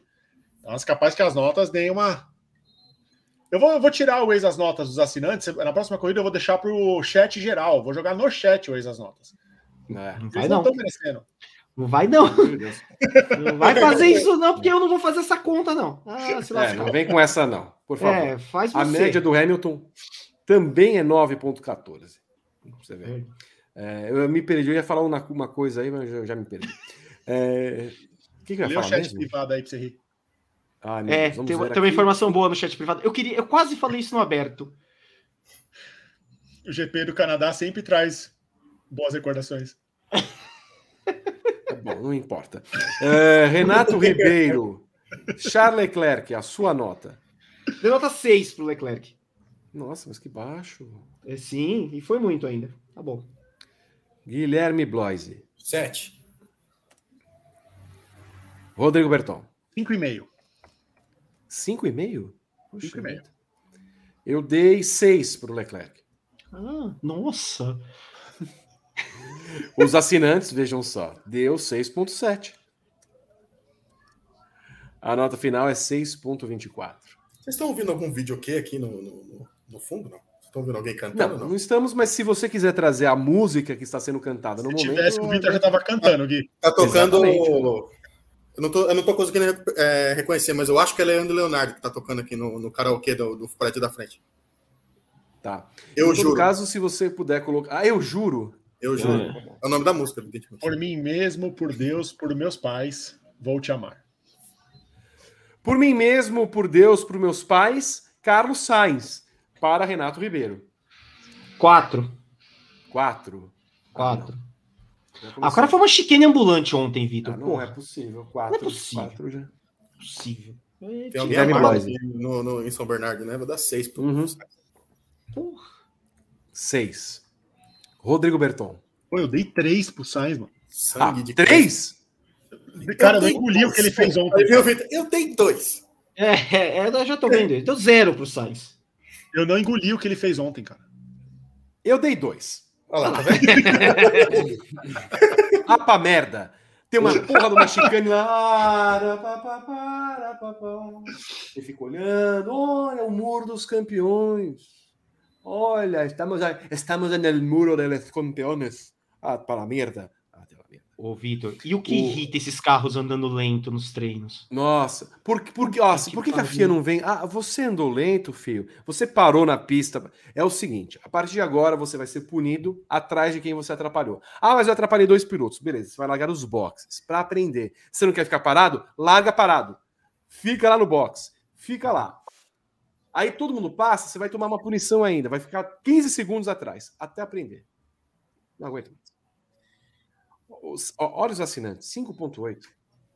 Ah, mas é tudo ferrarista. Alemã tava todo mundo lá é, fazendo festa. Nossa, é. É. Sérgio Pérez, o Renato Ribeiro. Dois. Ah, Ah, muito? Muito. Ele não fez duas ultrapassagens na corrida. Sério, o Pérez. O Pérez só não me irritou menos, só não me irritou mais esse final de semana que o Sainz andando devagar. Mas, nossa. Guilherme Bloise. Um. Rodrigo Berton. Um. Tá bom, vai, um também. Saco. Tá vendo? Ai. Ah, estou num mau momento. Então sai da Fórmula 1, rapaz. Sai da Fórmula 1, não enche o nosso saco. Eu quero ver coisa boa. Quero... Ah, cinqu- 51 segundos. 51 segundos. E a volta mais rápida naquela tática mequetrefe de, É. de trocar na última volta, né, Vi? Isso, isso, isso deveria ser, ser proibido pela, pela- Como eu Direção de torço prova. pra bater, Guilherme. Eu Eu, torço também. muito, né? dar merda no, no pit. Eu sempre Eu torço. torço também. muito também. Para largar a mão de ser besta. Meu, ele não passou ninguém, o Pérez. O Pérez não passou ninguém. Ele tava andando em 13 terceiro ali. Parecia que ele tava andando de AlphaTauri. Sério, que nervoso que dá. Que nervoso. Os assinantes deram 3,3. Tá alto. As Média mães. final 1,66. Alexander Albon Ansucinha. Renato Ribeiro. 10. Tem o que falar. Guilherme Bloise. 10 também. É o. Seria o meu, a minha- é a maior nota do fim de semana, tranquilidade. Rodrigo Berton. 10. Também dei 10. Os assinantes deram 9,1. Média final 9,82. Esteban Ocon, Renato Ribeiro. 6,5. Guilherme Bloise. Me irritou um pouco. 5. Rodrigo Berton. Discreto. Eu dei 6 para o Ocon. Isso Eu acho ainda muito condescendente com o Ocon. Os assinantes me, me, me calma- acalmaram um pouco. 6,6. E a média final vai para 5,72. Lance Stroll para Renato Ribeiro. Hum, dei 3 para ele. 3. Guilherme Bloise. Hum, Foi isso. Uai! Uai! Olha lá, vai começar a descambar esse programa. Olha lá. eu não falei no- nada. Vocês, estão, vocês Não. que levaram pra piada. Eu falei só um. Ah, esse programa é o seguinte: chegou na décima posição. Quando a Evelyn não tá aqui, descamba. Olha só, aguarda. Vou tô calmo ainda. Uhum. Rodrigo Berton. Um. Uai! Uai, um! Que é ruim no Vale do Oeste. No, no Eu Vale do passei, Oeste. eu passei o Bottas na chegada. Me vinguei do Azerbaijão. Então, se ele com uma Aston Martin não passar a Alfa Romeo, tinha que, ele tinha que ser mergulhado naquele rio, naquela raia lá onde faz o campeonato de canoinha, com o carro. Joga ele lá. Com a âncora de Berton, preferência. Como é que é o nome daquela raia? Cláudia. Eu sabia que você... Eu sabia que você... Eu já, eu já fiz esse nome, levantava a bola, tava só esperando. Muito bem, Ótima. Não fuja dela. muito bem. Não fuja dela, exato. É, fica lá. Ai! Eu dei, eu dei um pro Stroll. Ah, nono colocado. É. Os assinantes deram 3,8. 1,96 a média do vai. vai. É, Walter e Bottas. Renato Ribeiro. Eu queria saber da onde tiraram o apelido de lenhador do Bottas. Eu descobri. Puta que pariu, como isso me irritou. Ele, tem, ele tinha um lenhador no capacete. Hum, era isso. Era. E aí E foi, foi por o isso que fim de semana inteiro. Obrigado, segunda tela do Grande Prêmio. Puta, graças a Deus. Olha, só a sexta-feira pra mim já foi suficiente. É, dei cinco pro Bottas. Pontuou. Guilherme Bloise. Seis pro Bottas. Ele andou no top 10 ali praticamente a corrida toda. Rodrigo Berton. Fez. Eu também dei 6. Os assinantes deram 4,5. Então, amargos. Amargos, é uma amargura. 5,5 a média final. Oscar Piastri, Renato Ribeiro. Quatro pro Piastre. Essa McLaren é estranha também, né? Ela anda pra trás. Ih, carrinho estranho, pilotinho estranho. A McLaren também é meio esquisitinho. É, Guilherme Bloise. Cinco pela classificação, sobretudo. Rodrigo Berton. 4,5. Eu dei 5 por Piastri, acho que até foi muito. Os assinantes deram 5. A média é 4,7. Pierre Gasly. Renato Ribeiro. Eu dei três pro Gasly. Ok que ele foi atrapalhado lá e tal, pelo Sainz, bebê. Mas nossa, também, hein? Tipo, finalzinho de semana, xixi lento, não passa ninguém, não pontua. O Gasly não, não dá uma declaração forte contra o Sainz, tipo Will Power, sabe? É, pô, podia ter falado ao menos alguma merda pra gente se animar. É. Xoxo. Guilherme Bloise. Xoxo, capenga, manca. Final de semana do Gasly foi beirando isso daí, né? Por mais que ele tenha sido atrapalhado ontem na classificação pelo Sainz, ele também não entregou nada. Reclamou demais e também não, não entregou nada. Um e meio para o Gasly. Rodrigo Berton. Me recuso a dar uma nota baixa para o Gasly por o que o Sainz fez com ele ontem. Então eu vou dar 5 e tá ótimo. Eu dei 2 pelo seguinte motivo.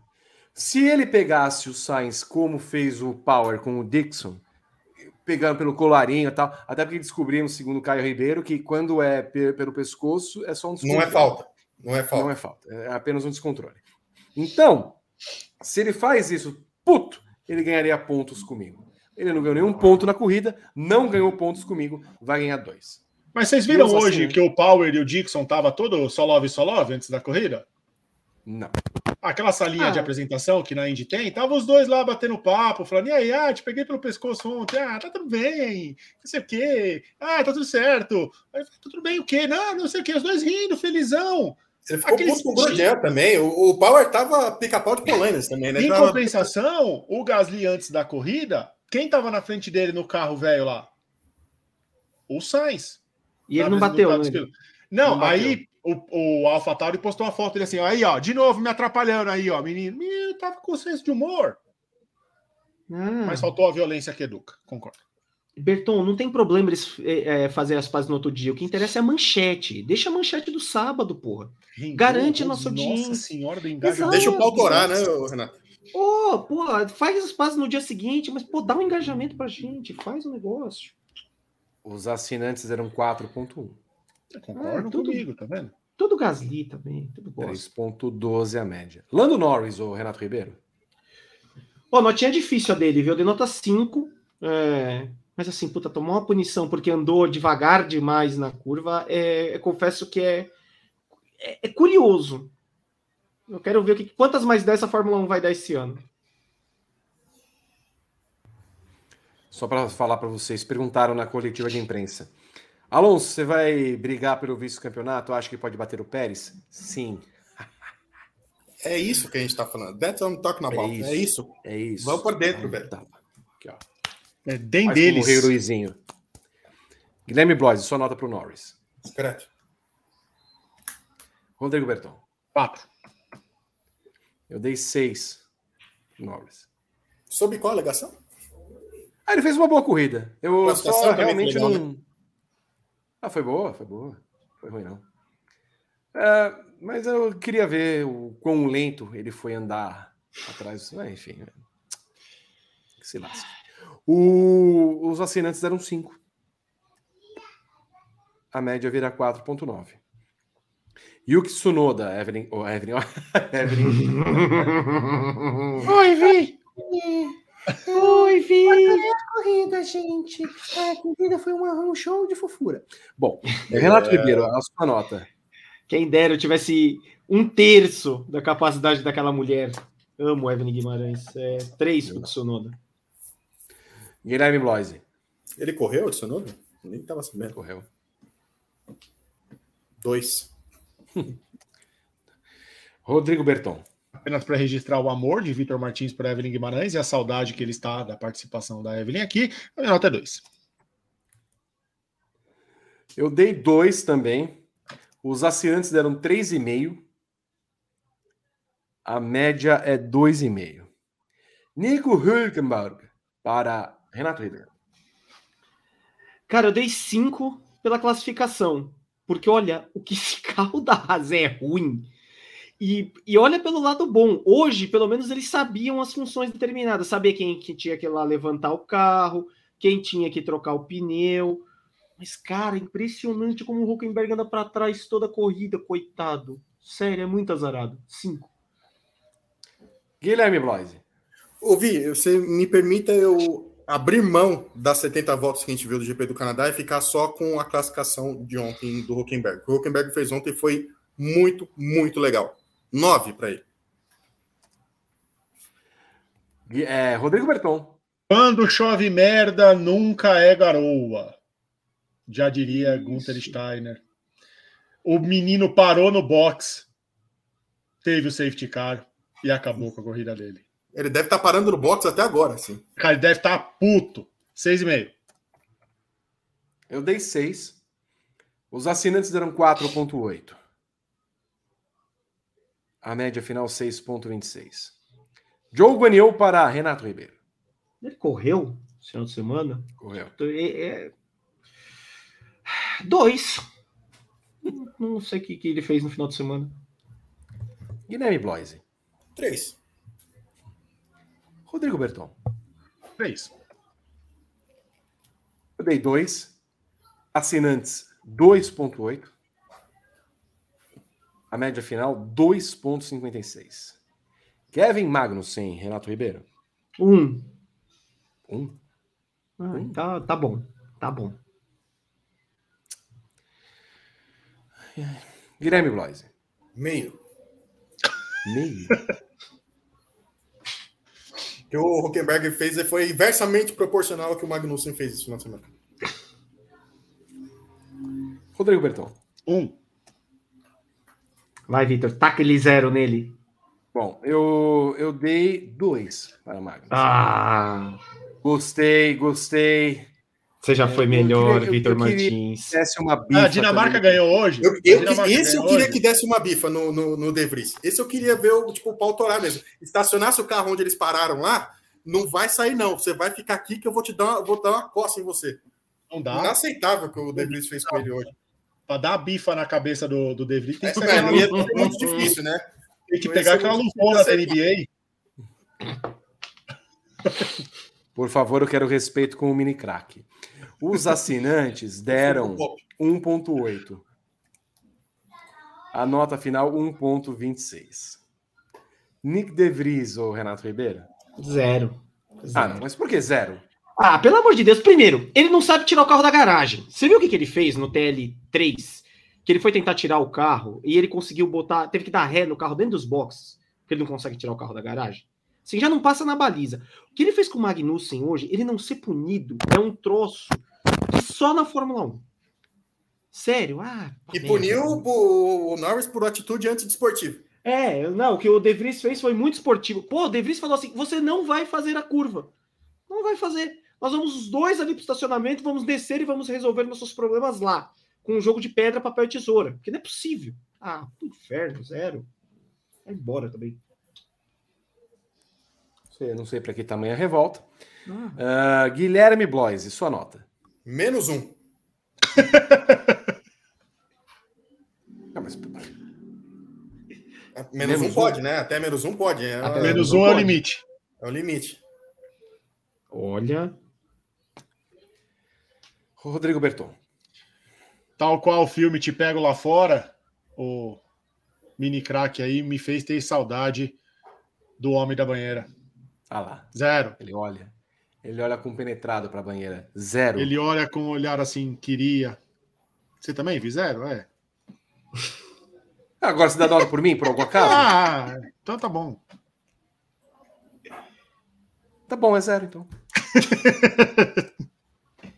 Os Vai, cadê a revolta? Não, Eu quero ouvi, revolta. Não, ouvi, justifique-se, por favor. É óbvio. Esse Olha, momento, deixa eu é, fazer esse uma coisinha. engrandecer o programa, vai dar aquela esquentada. Ele foi, ele foi, ele foi passar o Magnussen, passou, né? Ele passou o Magnussen. Aí eu que, não, vou, assim, vou jogar ele para fora.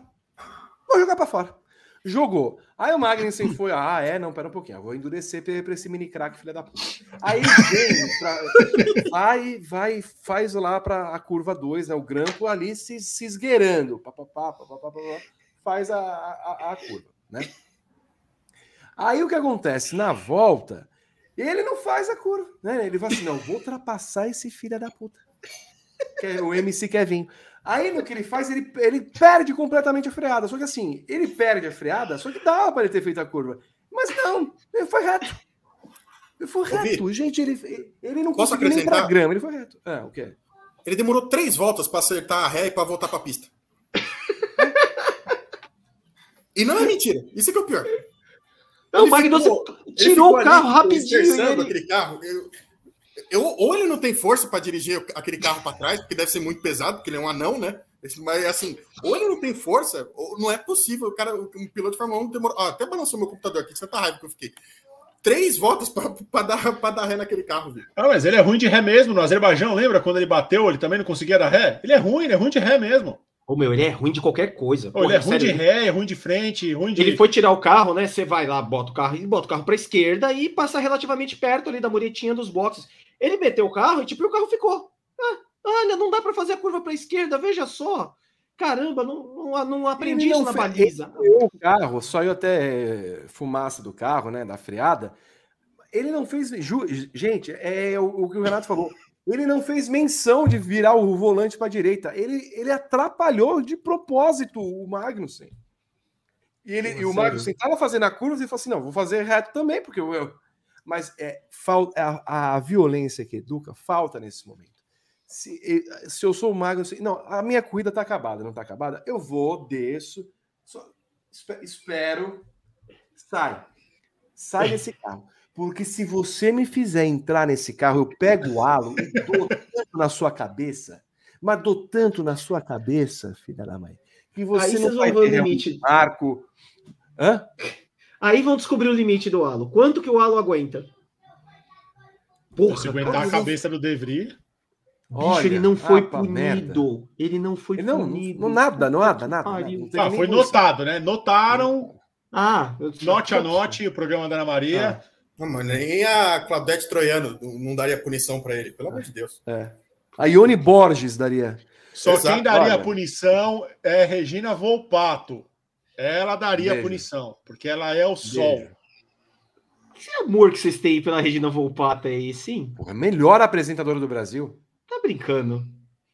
Ela fez o melhor. falando mim, a, a isso. Volpato fez o melhor merchan da história pra mim. Que foi o merchan do fogão, cara. Aquilo pra mim é o ápice da história da viu, TV. Renato? Não, não vi. Eu preciso Ela ver. tá, ela tá cozinhando com o Stefano, que era do Masterchef. Um doceiro, um cara que devia ter vencido o Masterchef, uma grande in- injustiça. E aí era um fogão de indução. E era patrocinado do programa. E aí ele tava com dificuldade, ela falou assim: Ah, esse é modernidade, você gosta desse fogão?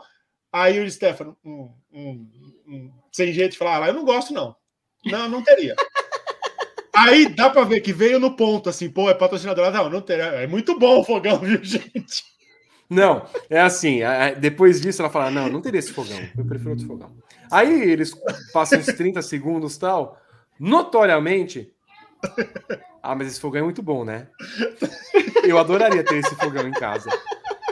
Veio no ponto. Aí vira ele e fala, "Ah, eu também." ponto. Ai, meu Deus do céu. Ai, Muito melhor. que ótimo. Eu vou procurar isso. Vou procurar. Maravilhoso. Maravilhoso. O- os É o melhor momento de ponto. programa da tarde da história, mano. 0.8. Os assinantes deram nota ainda pra esse infeliz. Deram. Odeio os assinantes. A nota é menos ufa. 0,04. Pelo menos negativou. George Russell, Renato Ribeiro. Ah, nota 5 pro Russell. Apesar da cagada lá, até que fez uma corrida de recuperação razoável. É, Guilherme Bloise. Não fosse a bagaçada que ele deu no, no muro do Canadá, seria uma nota maior, mas vou dar nota 6 para ele. Rodrigo Berton. Cinco. Eu dei 3. Ai, que azedo. O menino nem reclamou hoje. Assinantes deram 4,2. A média final, 4,64. Logan Sargent para Renato Ribeiro. Zero. Saudade de Lalá. Guilherme Bloise. Não tem outra nota, né? Zero. O Williams ensinou alguma coisa pra ele esse final de semana? Rodrigo Berton. As ruas jamais esquecerão a injustiça com Nick Lalá. Zero. Lamento. Eu vou. Não vou nessa modinha de vocês aí. Dá Eu dei um. dois pro Sargent. Não foi culpa dele dessa vez. Ele Ah, não. bateu. Ah, não. Não. Ele andou em vigésimo. ah, ele andou em vigésimo o final de semana inteiro e não foi culpa dele. Tomou dois segundos do álbum e não foi culpa dele, Vitor. É. vocês Olha, Vitor. No, no pé do Logan. Nós vamos ter um novo assinantes- Lalá aqui, então, esse ano. É isso. É isso. Você resolveu que o Sargent ia ser o novo Lalá esse ano.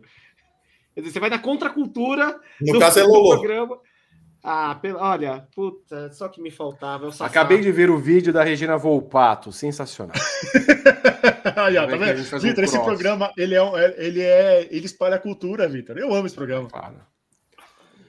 Os assinantes deram 0,8. A média final, 0,56. A Red Bull merece que nota, Renato Ribeiro? 10. Ganhou com o Verstappen e ainda conseguiu carregar o Pérez para sexto. Só ela carregou. Guilherme Bloise. 10 porque tem um piloto espetacular e um, e um outro que tem arranque de balsa. Rodrigo Berton. 10. Eu também dei 10. Os assinantes deram uma nota altíssima, 8,9. Não, Eles são muito anti-Red Bull, cara. olha. Aston Martin, Renato Ribeiro. Eu dei 8 para Aston Martin. Guilherme Bloise. 8 também. Rodrigo Berton. Caminhava pro 10, mas aí esse problema estranho aí que ninguém fala o que, que é. 8. Um chamado Eu dei lance. 7. Muito estranho. Muito estranho, não tô gostando dessas coisas aí. Será que o problema é não ganhe antes do lance ganhar? Ah, mas foi isso aí, fecha, né? 8,4. Ah, é brincadeira, gente. Fecha, né? 7,75 a média deles. Mercedes, Renato Ribeiro. Dei 8,5 porque um carro é um tanque de guerra. Que dá uma porrada daquela que o Russell deu ainda consegui voltar para a corrida. Olha, 8,5. Guilherme Bloise. 9. Carro de vibrânio. Renato. Rodrigo Berton. 9, o carro evoluiu bem.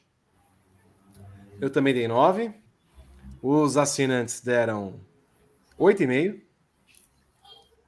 A média final é 8,8. Ferrari, o Renato Ribeiro. Dei 9 para Ferrari. Ferrari carregou os dois pilotos nas costas esse final de semana. Guilherme Bloise. 9,5. Rodrigo Berton. 9 também. E a gente não tá dando nota de Le Mans, hein? Eu dei 8 para a Ferrari. Ai, que azedo. Os, a- ó, os assinantes. tá? Os assinantes deram 6,9. Azedo. Nossa senhora. A equipe botou os, ca- carregou os caras nas costas. Os dois não mandaram porra nenhuma. A equipe foi lá, botou os caras em. Ah, pelo amor de Deus, vai embora. A Williams. Rodrigo, é, Renato Ribeiro. A Williams, a Williams, a Williams nota 6. Só pelo álbum. Guilherme Bloise. A Williams do álbum, nota 10. Rodrigo Berton. Eu vou dar 10 também e o Sargent que se lasque. Eu dei 8. Os assinantes deram 6,3. Alpine, Renato Ribeiro. Eu dei 5 para Alpine.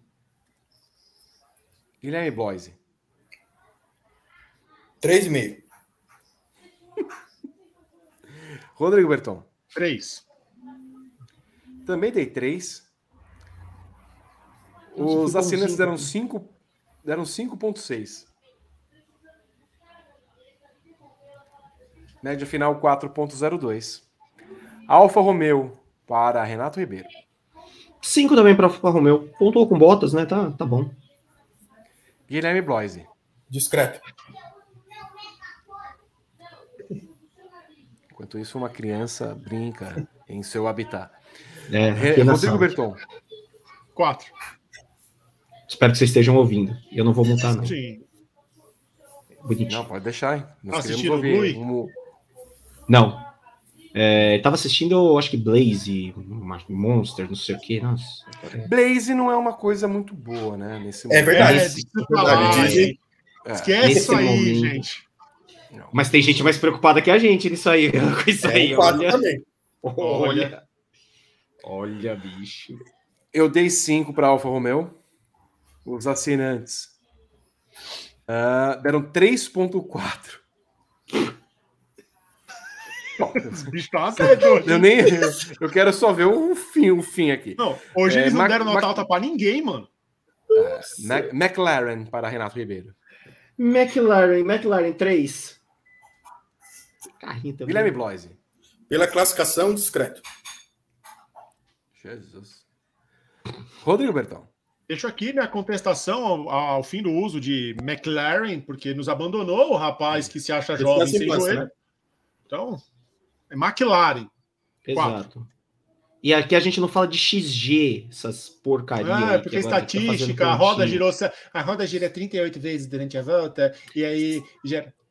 Você viu, que ele, você viu que ele ficou fora da final lá dos jogos? lá? Primeiro que ele foi jovem, ele foi para um jogo. pro jogo- que ele foi fazer jogar no Juca? Ele se formou há 15 anos e foi querer jogar no Juca?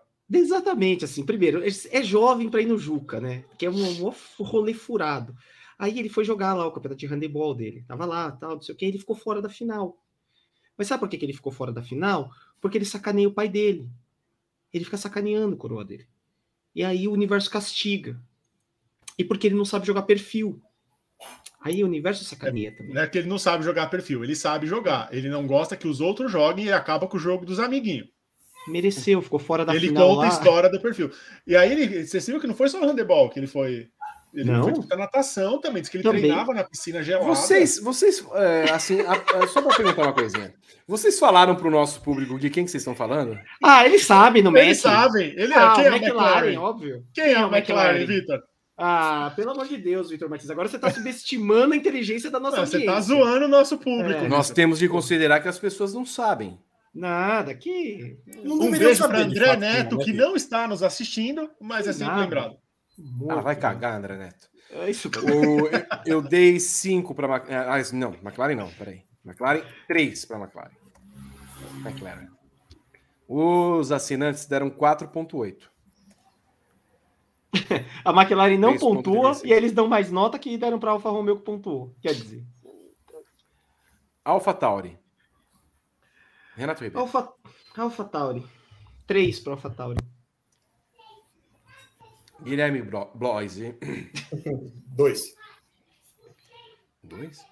Enquanto Rodrigo Berton. Me ataca aqui. Zero. Que Por que isso? zero? Ele me irrita. Porque alguém tem que fazer o papel da Evelyn no programa quando Porque fala a nota é minha e eu dou para quem eu quiser. Que Zero. isso? Alô, Ah, Evelyn. tá merda, Vitor, essa equipe. Não tem mais que tá também. O, o Stroll podia comprar essa equipe. E Tá bom. em troca de. Que isso? Em troca de. Três saquinhos de alfafa. Que isso? Olha. Bertevelin, fica calmo. Ai, meu Deus, viu? Rodrigo Guimarães. Vitor, Vitor, você não vê, ó, os pilotos não andam, o carro não anda, você não vê a equipe, a equipe não acerta nada. Nada, nada, eles não acertam nada, Vitor. Nem a cor do carro eles acertaram esse ano. Você viu o jurídico aqui? Cuidado. Mas eu não falei nada, É, cuidado. Ó, falei eu nada. dei dois. Ah. Os assinantes eram 3,4. A média final 2,08. Haas para Renato Ribeiro. Olha, a Haas é uma equipe que anda de ré na Fórmula 1, não é possível.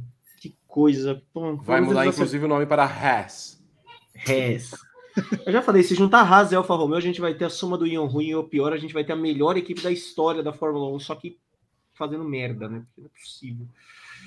Dois para Haas. Não errou hoje nos boxes, pelo menos, olha só. Alguém sabia que precisava segurar o um macaco lá para subir o carro.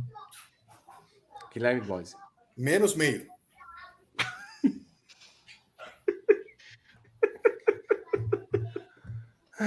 Ô, falando sério, ah.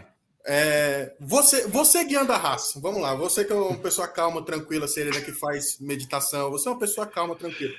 Você classifica em segundo lugar na, no, no, no, no, sábado, né? Tudo bem, teve, teve uma punição ali, teve o seu errinho e tal, cai para quinto. Se com 10 voltas você anda para décimo quinto, para péssimo quinto, porque foi para péssimo quinto, não foi nem décimo quinto, né? O que, que você faria com o Gunter Steiner? Eu cagaria na cara dele. Obrigado. Muito obrigado. Era, era e eu que, e eu que tenho que tomar cuidado com o jurídico. Mas ele é o chefe, é ele que paga a conta. É ele que paga o processo. Ó, você que vai pagar esse porra aí, viu? É... Rodrigo Berton. Se a, se a Haas vai mudar de, de nome para Res, Resto. Zero.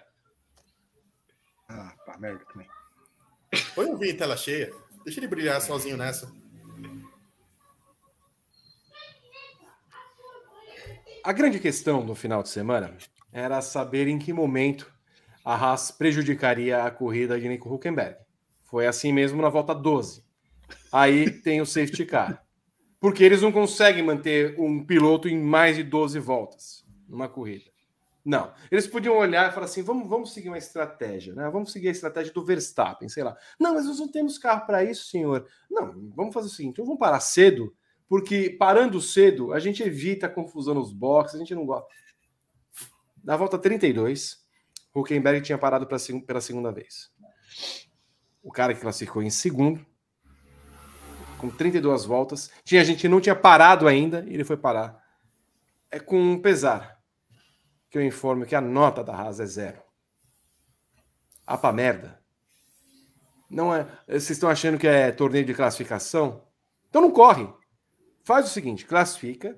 No domingo, fala, alega, alega, alega problemas, alega desinteria fecal, mental, animal, é, jornal. Uma zero.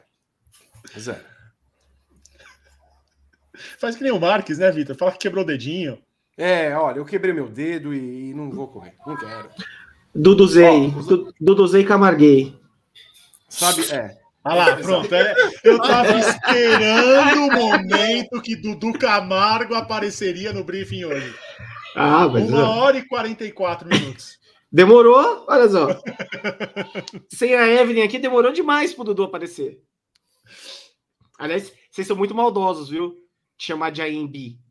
Muito maldoso, é, senhor. Muita viu, sacanagem chamar de AMB. Eu também acho. O Hulk, jog... Ouvi, o Hulk jogaria a toalha aquela na cara do Gunter?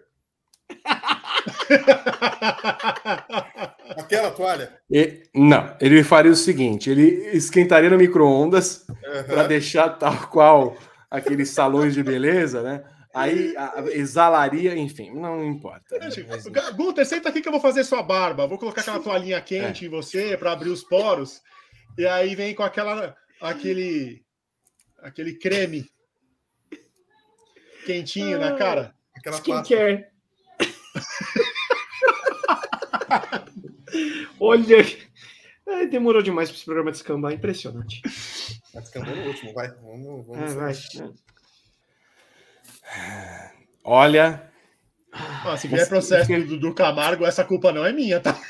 Não, Renato Ribeiro. Renato Ribeiro, é Renato, Ribeiro. Renato Ribeiro. Ó, é, os assinantes eram três. Três. Três. A nota da Rasa é 0,9. A nota da corrida, Renato Ribeiro? 6,5. Assim, pro, pro, pro que é a nossa temporada da Fórmula 1, a corrida boa até. Guilherme Bloise. 6,5 também. Rodrigo Berton. 7. Gostei da corrida. Eu também dei 7. Os assinantes, 6,4. A média final, 6,68. E com isso, fechamos as notas desse GP do Canadá. Nós vamos ver como é que estamos. Está atualizando, rodando, rodando, roda, roda, roda o camarim, roda, roda, rodando o balde, roda, roda o balde. Rodando a toalha no camarim. Rodando. Rodando a toalha Rodando no, que nem no, pratinho de micro-ondas. no TL2 da AMB, da Fórmula 1. Um beijo. Canadá, Max Verstappen venceu com 9,86 e o pior piloto foi Nick DeVries com menos 0,04. Na classificação da temporada, Verstappen segue como o melhor piloto do ano com 9,18 e o Sargent está ali com 1,90. Em posição que está o Albon aqui nesta brincadeira? Nono lugar do Albon, é o que a gente falou. Ele figura numa boa posição. Entre as equipes, Red Bull venceu 9,78, lidera com 8,94 e AlphaTauri está na lanterna com 2,25.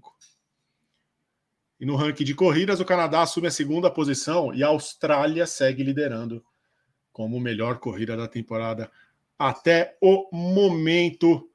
Vitor Martin. Cara, a melhor corrida Esse da temporada foi- é a Austrália. A que ponto chegamos? Que Esse pouco. foi o ex as notas desta semana com o GP do Canadá.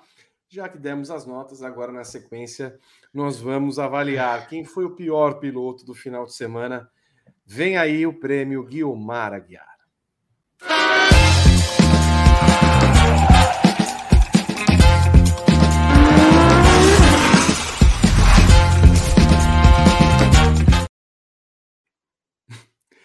Sérgio Pérez foi o pior do final de semana, com 44% dos votos. Se não está muito feliz como se nota na foto, mas é o que tem Esse pro momento. também não ficaria Rodrigo. feliz, não, hein, Vi? É, não, não tá bonito, não. Eu achei bonito. Pare- Parece desbotado. Pois é. Não, ele Parece um é boné. animal pardo. Jogaram, jogaram Cândida nele? Tem um animal print ali, eu gosto, eu gosto, achei bonitinho. Não. Achei fofo. Também. Pode tirar cheia, não aguento mais falar dele. Esse também foi o Guilmar Aguiar de hoje. Eu quero só voltar nesses minutos que temos. Verstappen igual a cena, Renato Ribeiro. São 41 vitórias. É, vi a rede ao lado que Flávio Gomes está em discussão com os seus seguidores. Por quê? Porque ele falou que Verstappen é melhor que Senna. Bom, o Flávio em discussão com seguidores, ó, que surpresa. Eu, É. eu, tô, eu tô surpreso, não sei vocês. Eu tô surpreso. Que ele tá, esteja discutindo com o seguidor, ele nem faz isso? É, normalmente ele bloqueia antes. Então, Aliás, um beijo pro Flávio. Eu sou bloqueado pelo Flávio. É, Eu já fui. É, eu também. Tava tudo bem. É, A gente deixa isso. Putz, melhor que o Senna é, é difícil, porque putz, é uma outra Fórmula 1, são carros diferentes. O que se tinha de expertise para dirigir nos anos 90 não é a mesma coisa hoje. É, antigamente você tinha carros mais manuais, com uma velocidade menor, você tem uma força G absurda é, em cima desses carros, a preparação tem que ser completamente diferente. É, não, não sei, não- eu não consigo é, dizer se é melhor. Vai ser maior, disso eu não tenho dúvida. É, os resultados dele vão ser maiores que os do Senna. Por mais que ontem já tinha uma, é, uma grande linha de defesa na tese aí de que o Senna chegou mais rápido nessas 41 vitórias, é, acho que os números do Max vão ser maiores que os, que os do Senna. É, mas melhor, eu acho que é um, é um contexto muito difícil de, de mensurar. É, sei lá, eu não colocaria. Porque assim, eu acho é, que Hamilton e Schumacher disputam ali o maior da história, tá? É, que depois vem o Senna. Eu não colocaria o Max ainda abaixo de. logo abaixo já de Hamilton e de Schumacher. Então, é, eu não, não consigo. é, Não, não tenho condições de opinar, já diria a nossa querida Glória Pires. E, aliás, a centésima vitória da Red Bull como equipe também, né? Hoje, além da 41 primeira do Senna. Esse sim é um número impressionante, né? Da Red Bull. Chegou, chegar em 100 vitórias tão rápido assim é um projeto muito bem sucedido. Guilherme Bloise. Eu, um pouco na linha do Renato, acho que tem. Eu, eu, não gosto muito dessa questão de comparação, tipo assim, porque são eras diferentes, né? Com, né um, um Fórmula 1 nos anos 70 é diferente dos anos 80, que é diferente dos anos 90, que é diferente dos anos 2000. Então, é, é uma coisa que muda-se muito, né? Então, assim, eu acho que o, o Verstappen já é o melhor da geração dele. Eu acho que isso já é um grande feito. Né? Ele não precisa ser necessariamente melhor que o Senna, melhor que o Hamilton, melhor que o Schumacher, melhor que o Prost, melhor que o Vettel. Ele, ele já é o melhor da geração dele, e isso já é uma grande coisa, né? Acho que a gente tem uma necessidade muito grande de colocar, fazer esse tipo de comparação, né? Colocar sempre o tal X piloto é o maior da história, né? A gente pô, o Verstappen caminha para o tricampeonato, já, pô, ele vai igualar o número de títulos do Senna, por exemplo, também, né, até um pouco mais rápido na carreira dele do que o, né, do que se imaginava. Então, assim, eu acho que o Verstappen caminha para ser um dos grandes da história, já está pelo menos, sei lá, talvez no top 10. E né, e vai chegar, acho que o, o Verstappen é possível que chega, chegue, nossa, quando passa aqui o, o Mark Marques aqui sem cair, não, ele não passa. Ele já teria caído. Possível. Ele caiu. Possível, não caiu. É, é capaz, por exemplo, da gente ver nessa temporada o Verstappen passando o número de vitórias do, do, do Vettel, né? Isso é uma coisa bem possível de acontecer, já se colocar ali entre os, os grandes vencedores da história da Fórmula 1. Então, é, ele é um fenômeno pra, da geração dele. Eu acho que ele vai reinar ainda por alguns anos. Não tem necessidade da gente colocar tipo maior ou menor nessa coisa. É mais para mas fica para quem gosta de fazer essas coisas. Eu não sou muito fã, não. Eu, eu prefiro admirar o Verstappen da mesma forma que a gente admira o Senna, que admira o Hamilton, que admira o Schumacher. Cada um na sua era é o melhor piloto da história. Acho que isso, para mim, é o, é o suficiente. Ó, oh, mas eu quero falar uma coisa. Eu não gosto de comparar com Senna porque eu acho que são. É, Fórmula 1 é uma categoria muito diferente. Muito mesmo. Agora, se for comparar com o Vettel, ele é melhor que o Vettel. E não é pouco. Não é pouco. Ele é possivelmente o maior piloto, piloto que já sentou no Red Bull. Ele é muito, muito melhor que o Vettel. Não, ele caminha para ser o melhor, maior piloto da história da Red Bull. Isso a gente acho que isso tá, tá, é unânime entre todos aqui, né? Isso vai acontecer em breve. Né? Não, mas é melhor mesmo. Pilotagem, é, domínio. Tipo, eu acho ele melhor piloto que o, o auge do Vettel. Não vai chegar perto do que é o Verstappen. Assim, sem sacanagem, ele é um piloto absurdamente fora da curva. Na chuva, então, ele é um piloto absurdamente fora da curva. Assim, mas ele dá um pau no Vettel é, em, é, é em é, dimensões estratosféricas na chuva. É, eu acho que hoje ele já é um piloto melhor do que o auge do Vettel. Provavelmente vai ser maior, mas melhor eu já consigo dizer que ele já é. Rodrigo Berton. O número já diz, né, Vi? 41 vitórias dá 100 da equipe são 41%. Essa, essa conta é fácil de fazer. Mas é, eu acho que também é, é muito difícil você falar de pilotos. Um beijo para o Cuenca, né? Que é, acho que ele erraria essa conta. É muito difícil fazer essas comparações porque são campeonatos diferentes, além de épocas diferentes, são campeonatos diferentes, são corridas a menos, são adversários diferentes, são épocas diferentes, carros diferentes. É a mesma coisa que a galera fala do Fanjo, aí depois a galera fala do Ascari, aí a galera já que vai evoluindo no tempo, chega em Stewart, chega no, no Clark, e vai passando, chega em Prost, Senna, Schumacher, Alonso, e depois Vettel, Hamilton, agora o Verstappen. Eu acho que são todo, todos grandes para exigir um melhor. Agora, um maior, se ele vencer o título esse ano, ele já é maior que o Senna.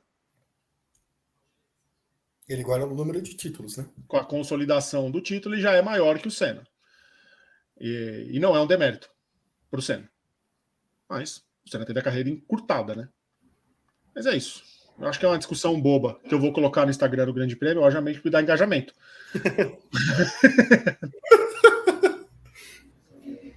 A Nossa Senhora do Engajamento agradece. Ela vibra. Ela vibra com essa comparação. A hora que veio essa pergunta do Vitor, eu já mandei mensagem aqui. Ó, então, menins, vamos fazer um postzinho? Ó, vamos lá. Qual a sua opinião, Vitor? Mensagem. É. Minha opinião? É. O Verstappen ainda não é melhor que o Senna mas caminha. Eu, eu não vejo problema em comparar as épocas, até porque se a gente for ter, estabelecer isso daí, a gente não consegue comparar quem é o melhor piloto da história. Mas entendo que são épocas diferentes, até porque se a gente for comparar níveis de dificuldade, a que o Fangio tinha na época dos anos 50, com aquelas barcas que ele corria, então o Fangio deveria ser considerado o melhor de todos. Mas eu entendo que, considerando o Verstappen é, um piloto hoje completo, e que eu falei na, ao longo do Paddock GP, nos programas passados. Eu entendo hoje o Verstappen reúne o melhor dos melhores pilotos da história. Eu não consigo ver defeitos hoje no Verstappen. Tá? Eu, o Verstappen se defende bem, é ótimo em classificação, é ótimo em corrida, sabe muito bem o que está acontecendo ao redor dele, é muito focado, muito, muito, muito, muito.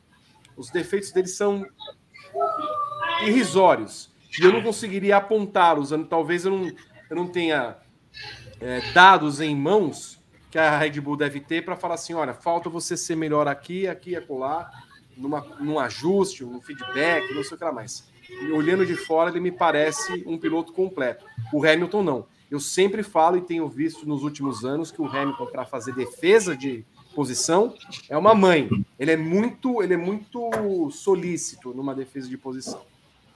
E eu acho que falta isso no, no Hamilton, é, que eu não esperava ver num campeão como ele é. O, o Verstappen caminha para ser melhor que o Senna. Caminha para ser melhor que o Senna. E o Verstappen amadureceu. Sim. Não, e, e, é louco que até, por exemplo, a classificação que era um problema dele. Ele não era um bom classificador, ele melhorou muito é, como, como classificador. Tirou o, do, do, tirou o, peso do título também, né, gente? Quando, o primeiro, quando você ganha o primeiro título, as portas se abrem para você, né? Você fica com muito, o seu nível de confiança ele aumenta substancialmente, né? E a gente percebe que o, Verstappen, até ele atingir o primeiro campeonato, quando ele tirou esse peso das costas, a, a curva de ascendência dele é, é espetacular, assim.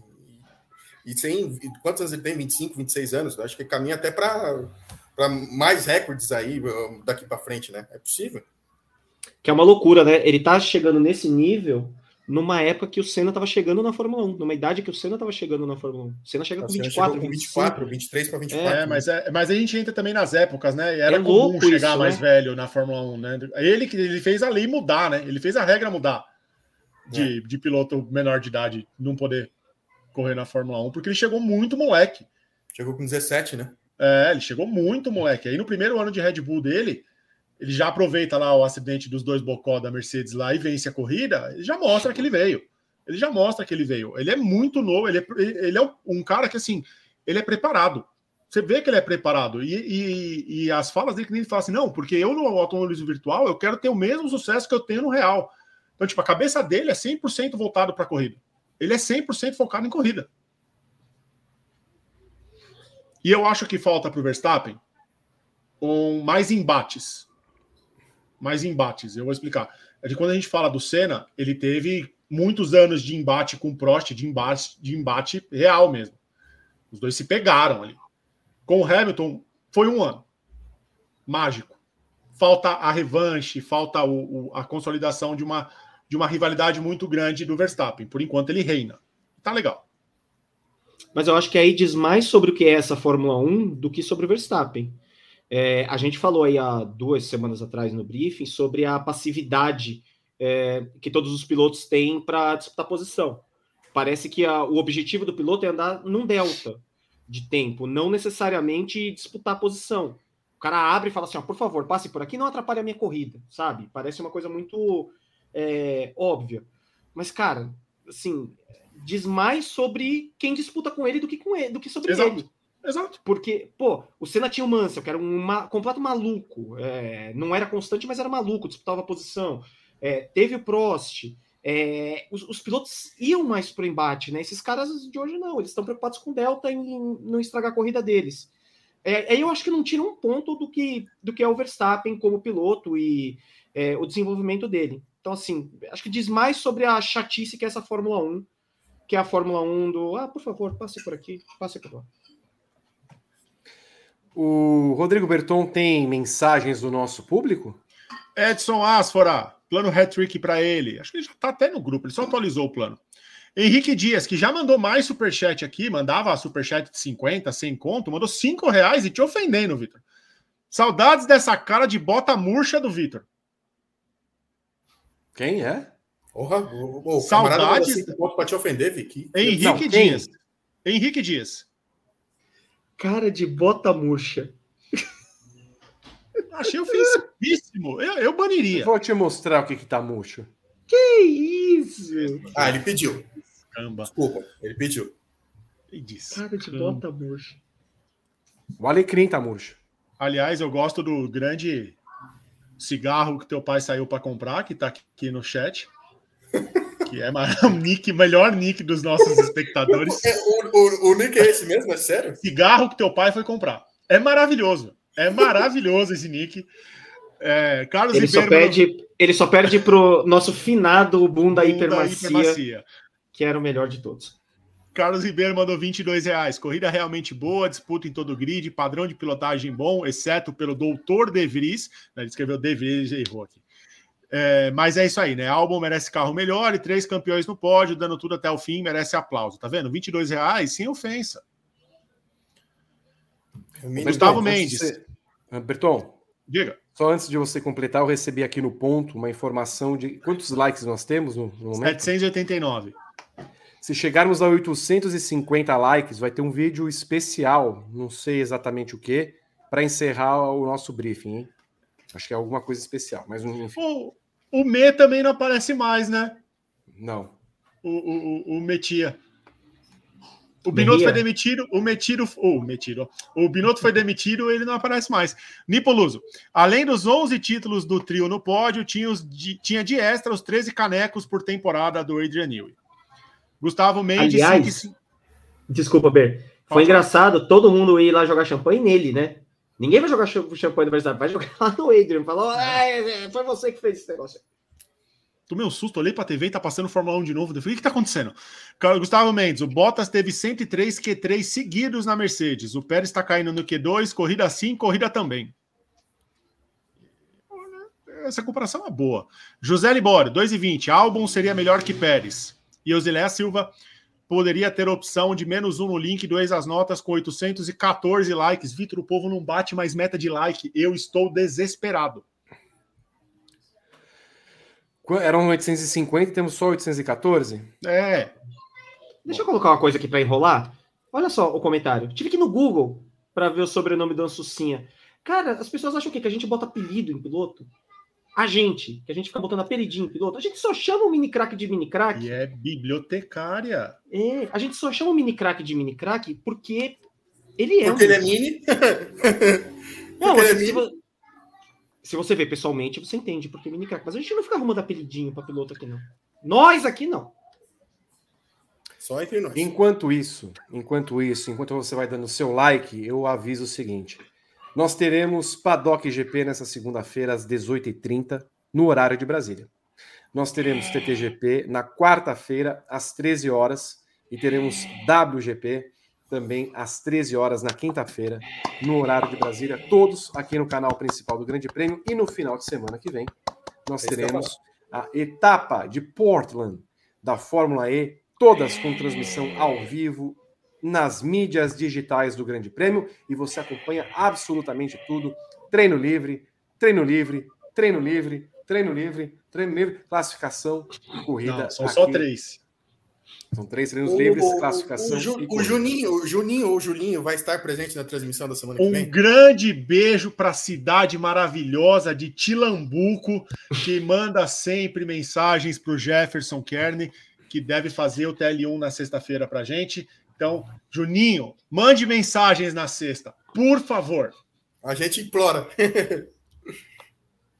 Chegamos na meta Chegamos de a likes? 850. Claro que não. Oito- Eu estou enrolando Ah, aqui não tô porque acreditando. 837. Eu já dei seis likes aqui.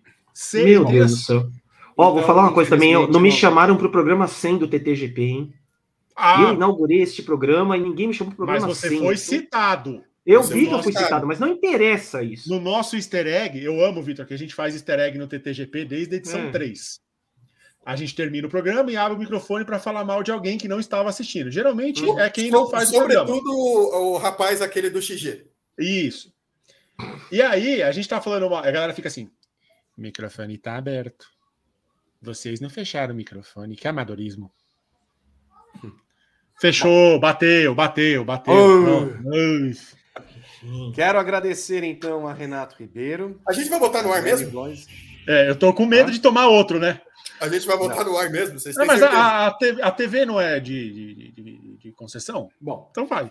Guilherme Blois, muito obrigado. Renato que Ribeiro, Deus nos abençoe nos Rodrigo Berton. Eu não sei, eu não sei o que vai acontecer. Oh, eu aqui, quero agradecer todo mundo que fez o briefing conosco. E eu, eu não levaria esse briefing para casa. Não, eu levaria sim. Um beijo. Como que esquenta a faca? O melhor é na boca do fogo, na chama Ai, do fogão. É que aqui não tem. Isso. Você quer uma colher para ajudar? Você viu? Uma Por faca para tirar? Para pegar por baixo. esse fogão é ótimo, mas às vezes a, a chama faz falta, né, Sim, Zaquini? verdade. Ó. Você teria na sua casa esse fogão? Eu De não. Verdade, eu não. não. não também. Eu não. Põe o um moranguinho, né? Ponho, claro. Ó, vou pegar com a faca aqui. Tá vendo como fica uma mousse? É bem cremoso, mas eu consigo cortar. Aí, eu vou aproveitar que a gente tá cortando aqui, eu não posso esquecer, né? De parabenizar todos os cozinheiros, que hoje é dia do cozinheiro, então. Hoje é dia do cozinheiro. Hoje é dia do cozinheiro. Parabenizar meus amigos de profissão. É, arrasou. Ó, vou pegar. Opa! Falei que tem uns pedacinhos de chocolate. Mas assim, muito chique esse fogão, né? Né? Nossa, maravilhoso Verdade. Adoro esse fogão. Eu não teria em casa que é muita coisa pra fazer. É né? porque é muito que chique, é... né? Serve assim. A gente precisa de uma chama no fogão, Hum. às vezes. Eu, não, se eu pudesse, eu teria esse fogão, sim, falando sério agora. eu teria. Eu adoraria. Eu ia gostar de ter esse fogão em casa. Você não quer esse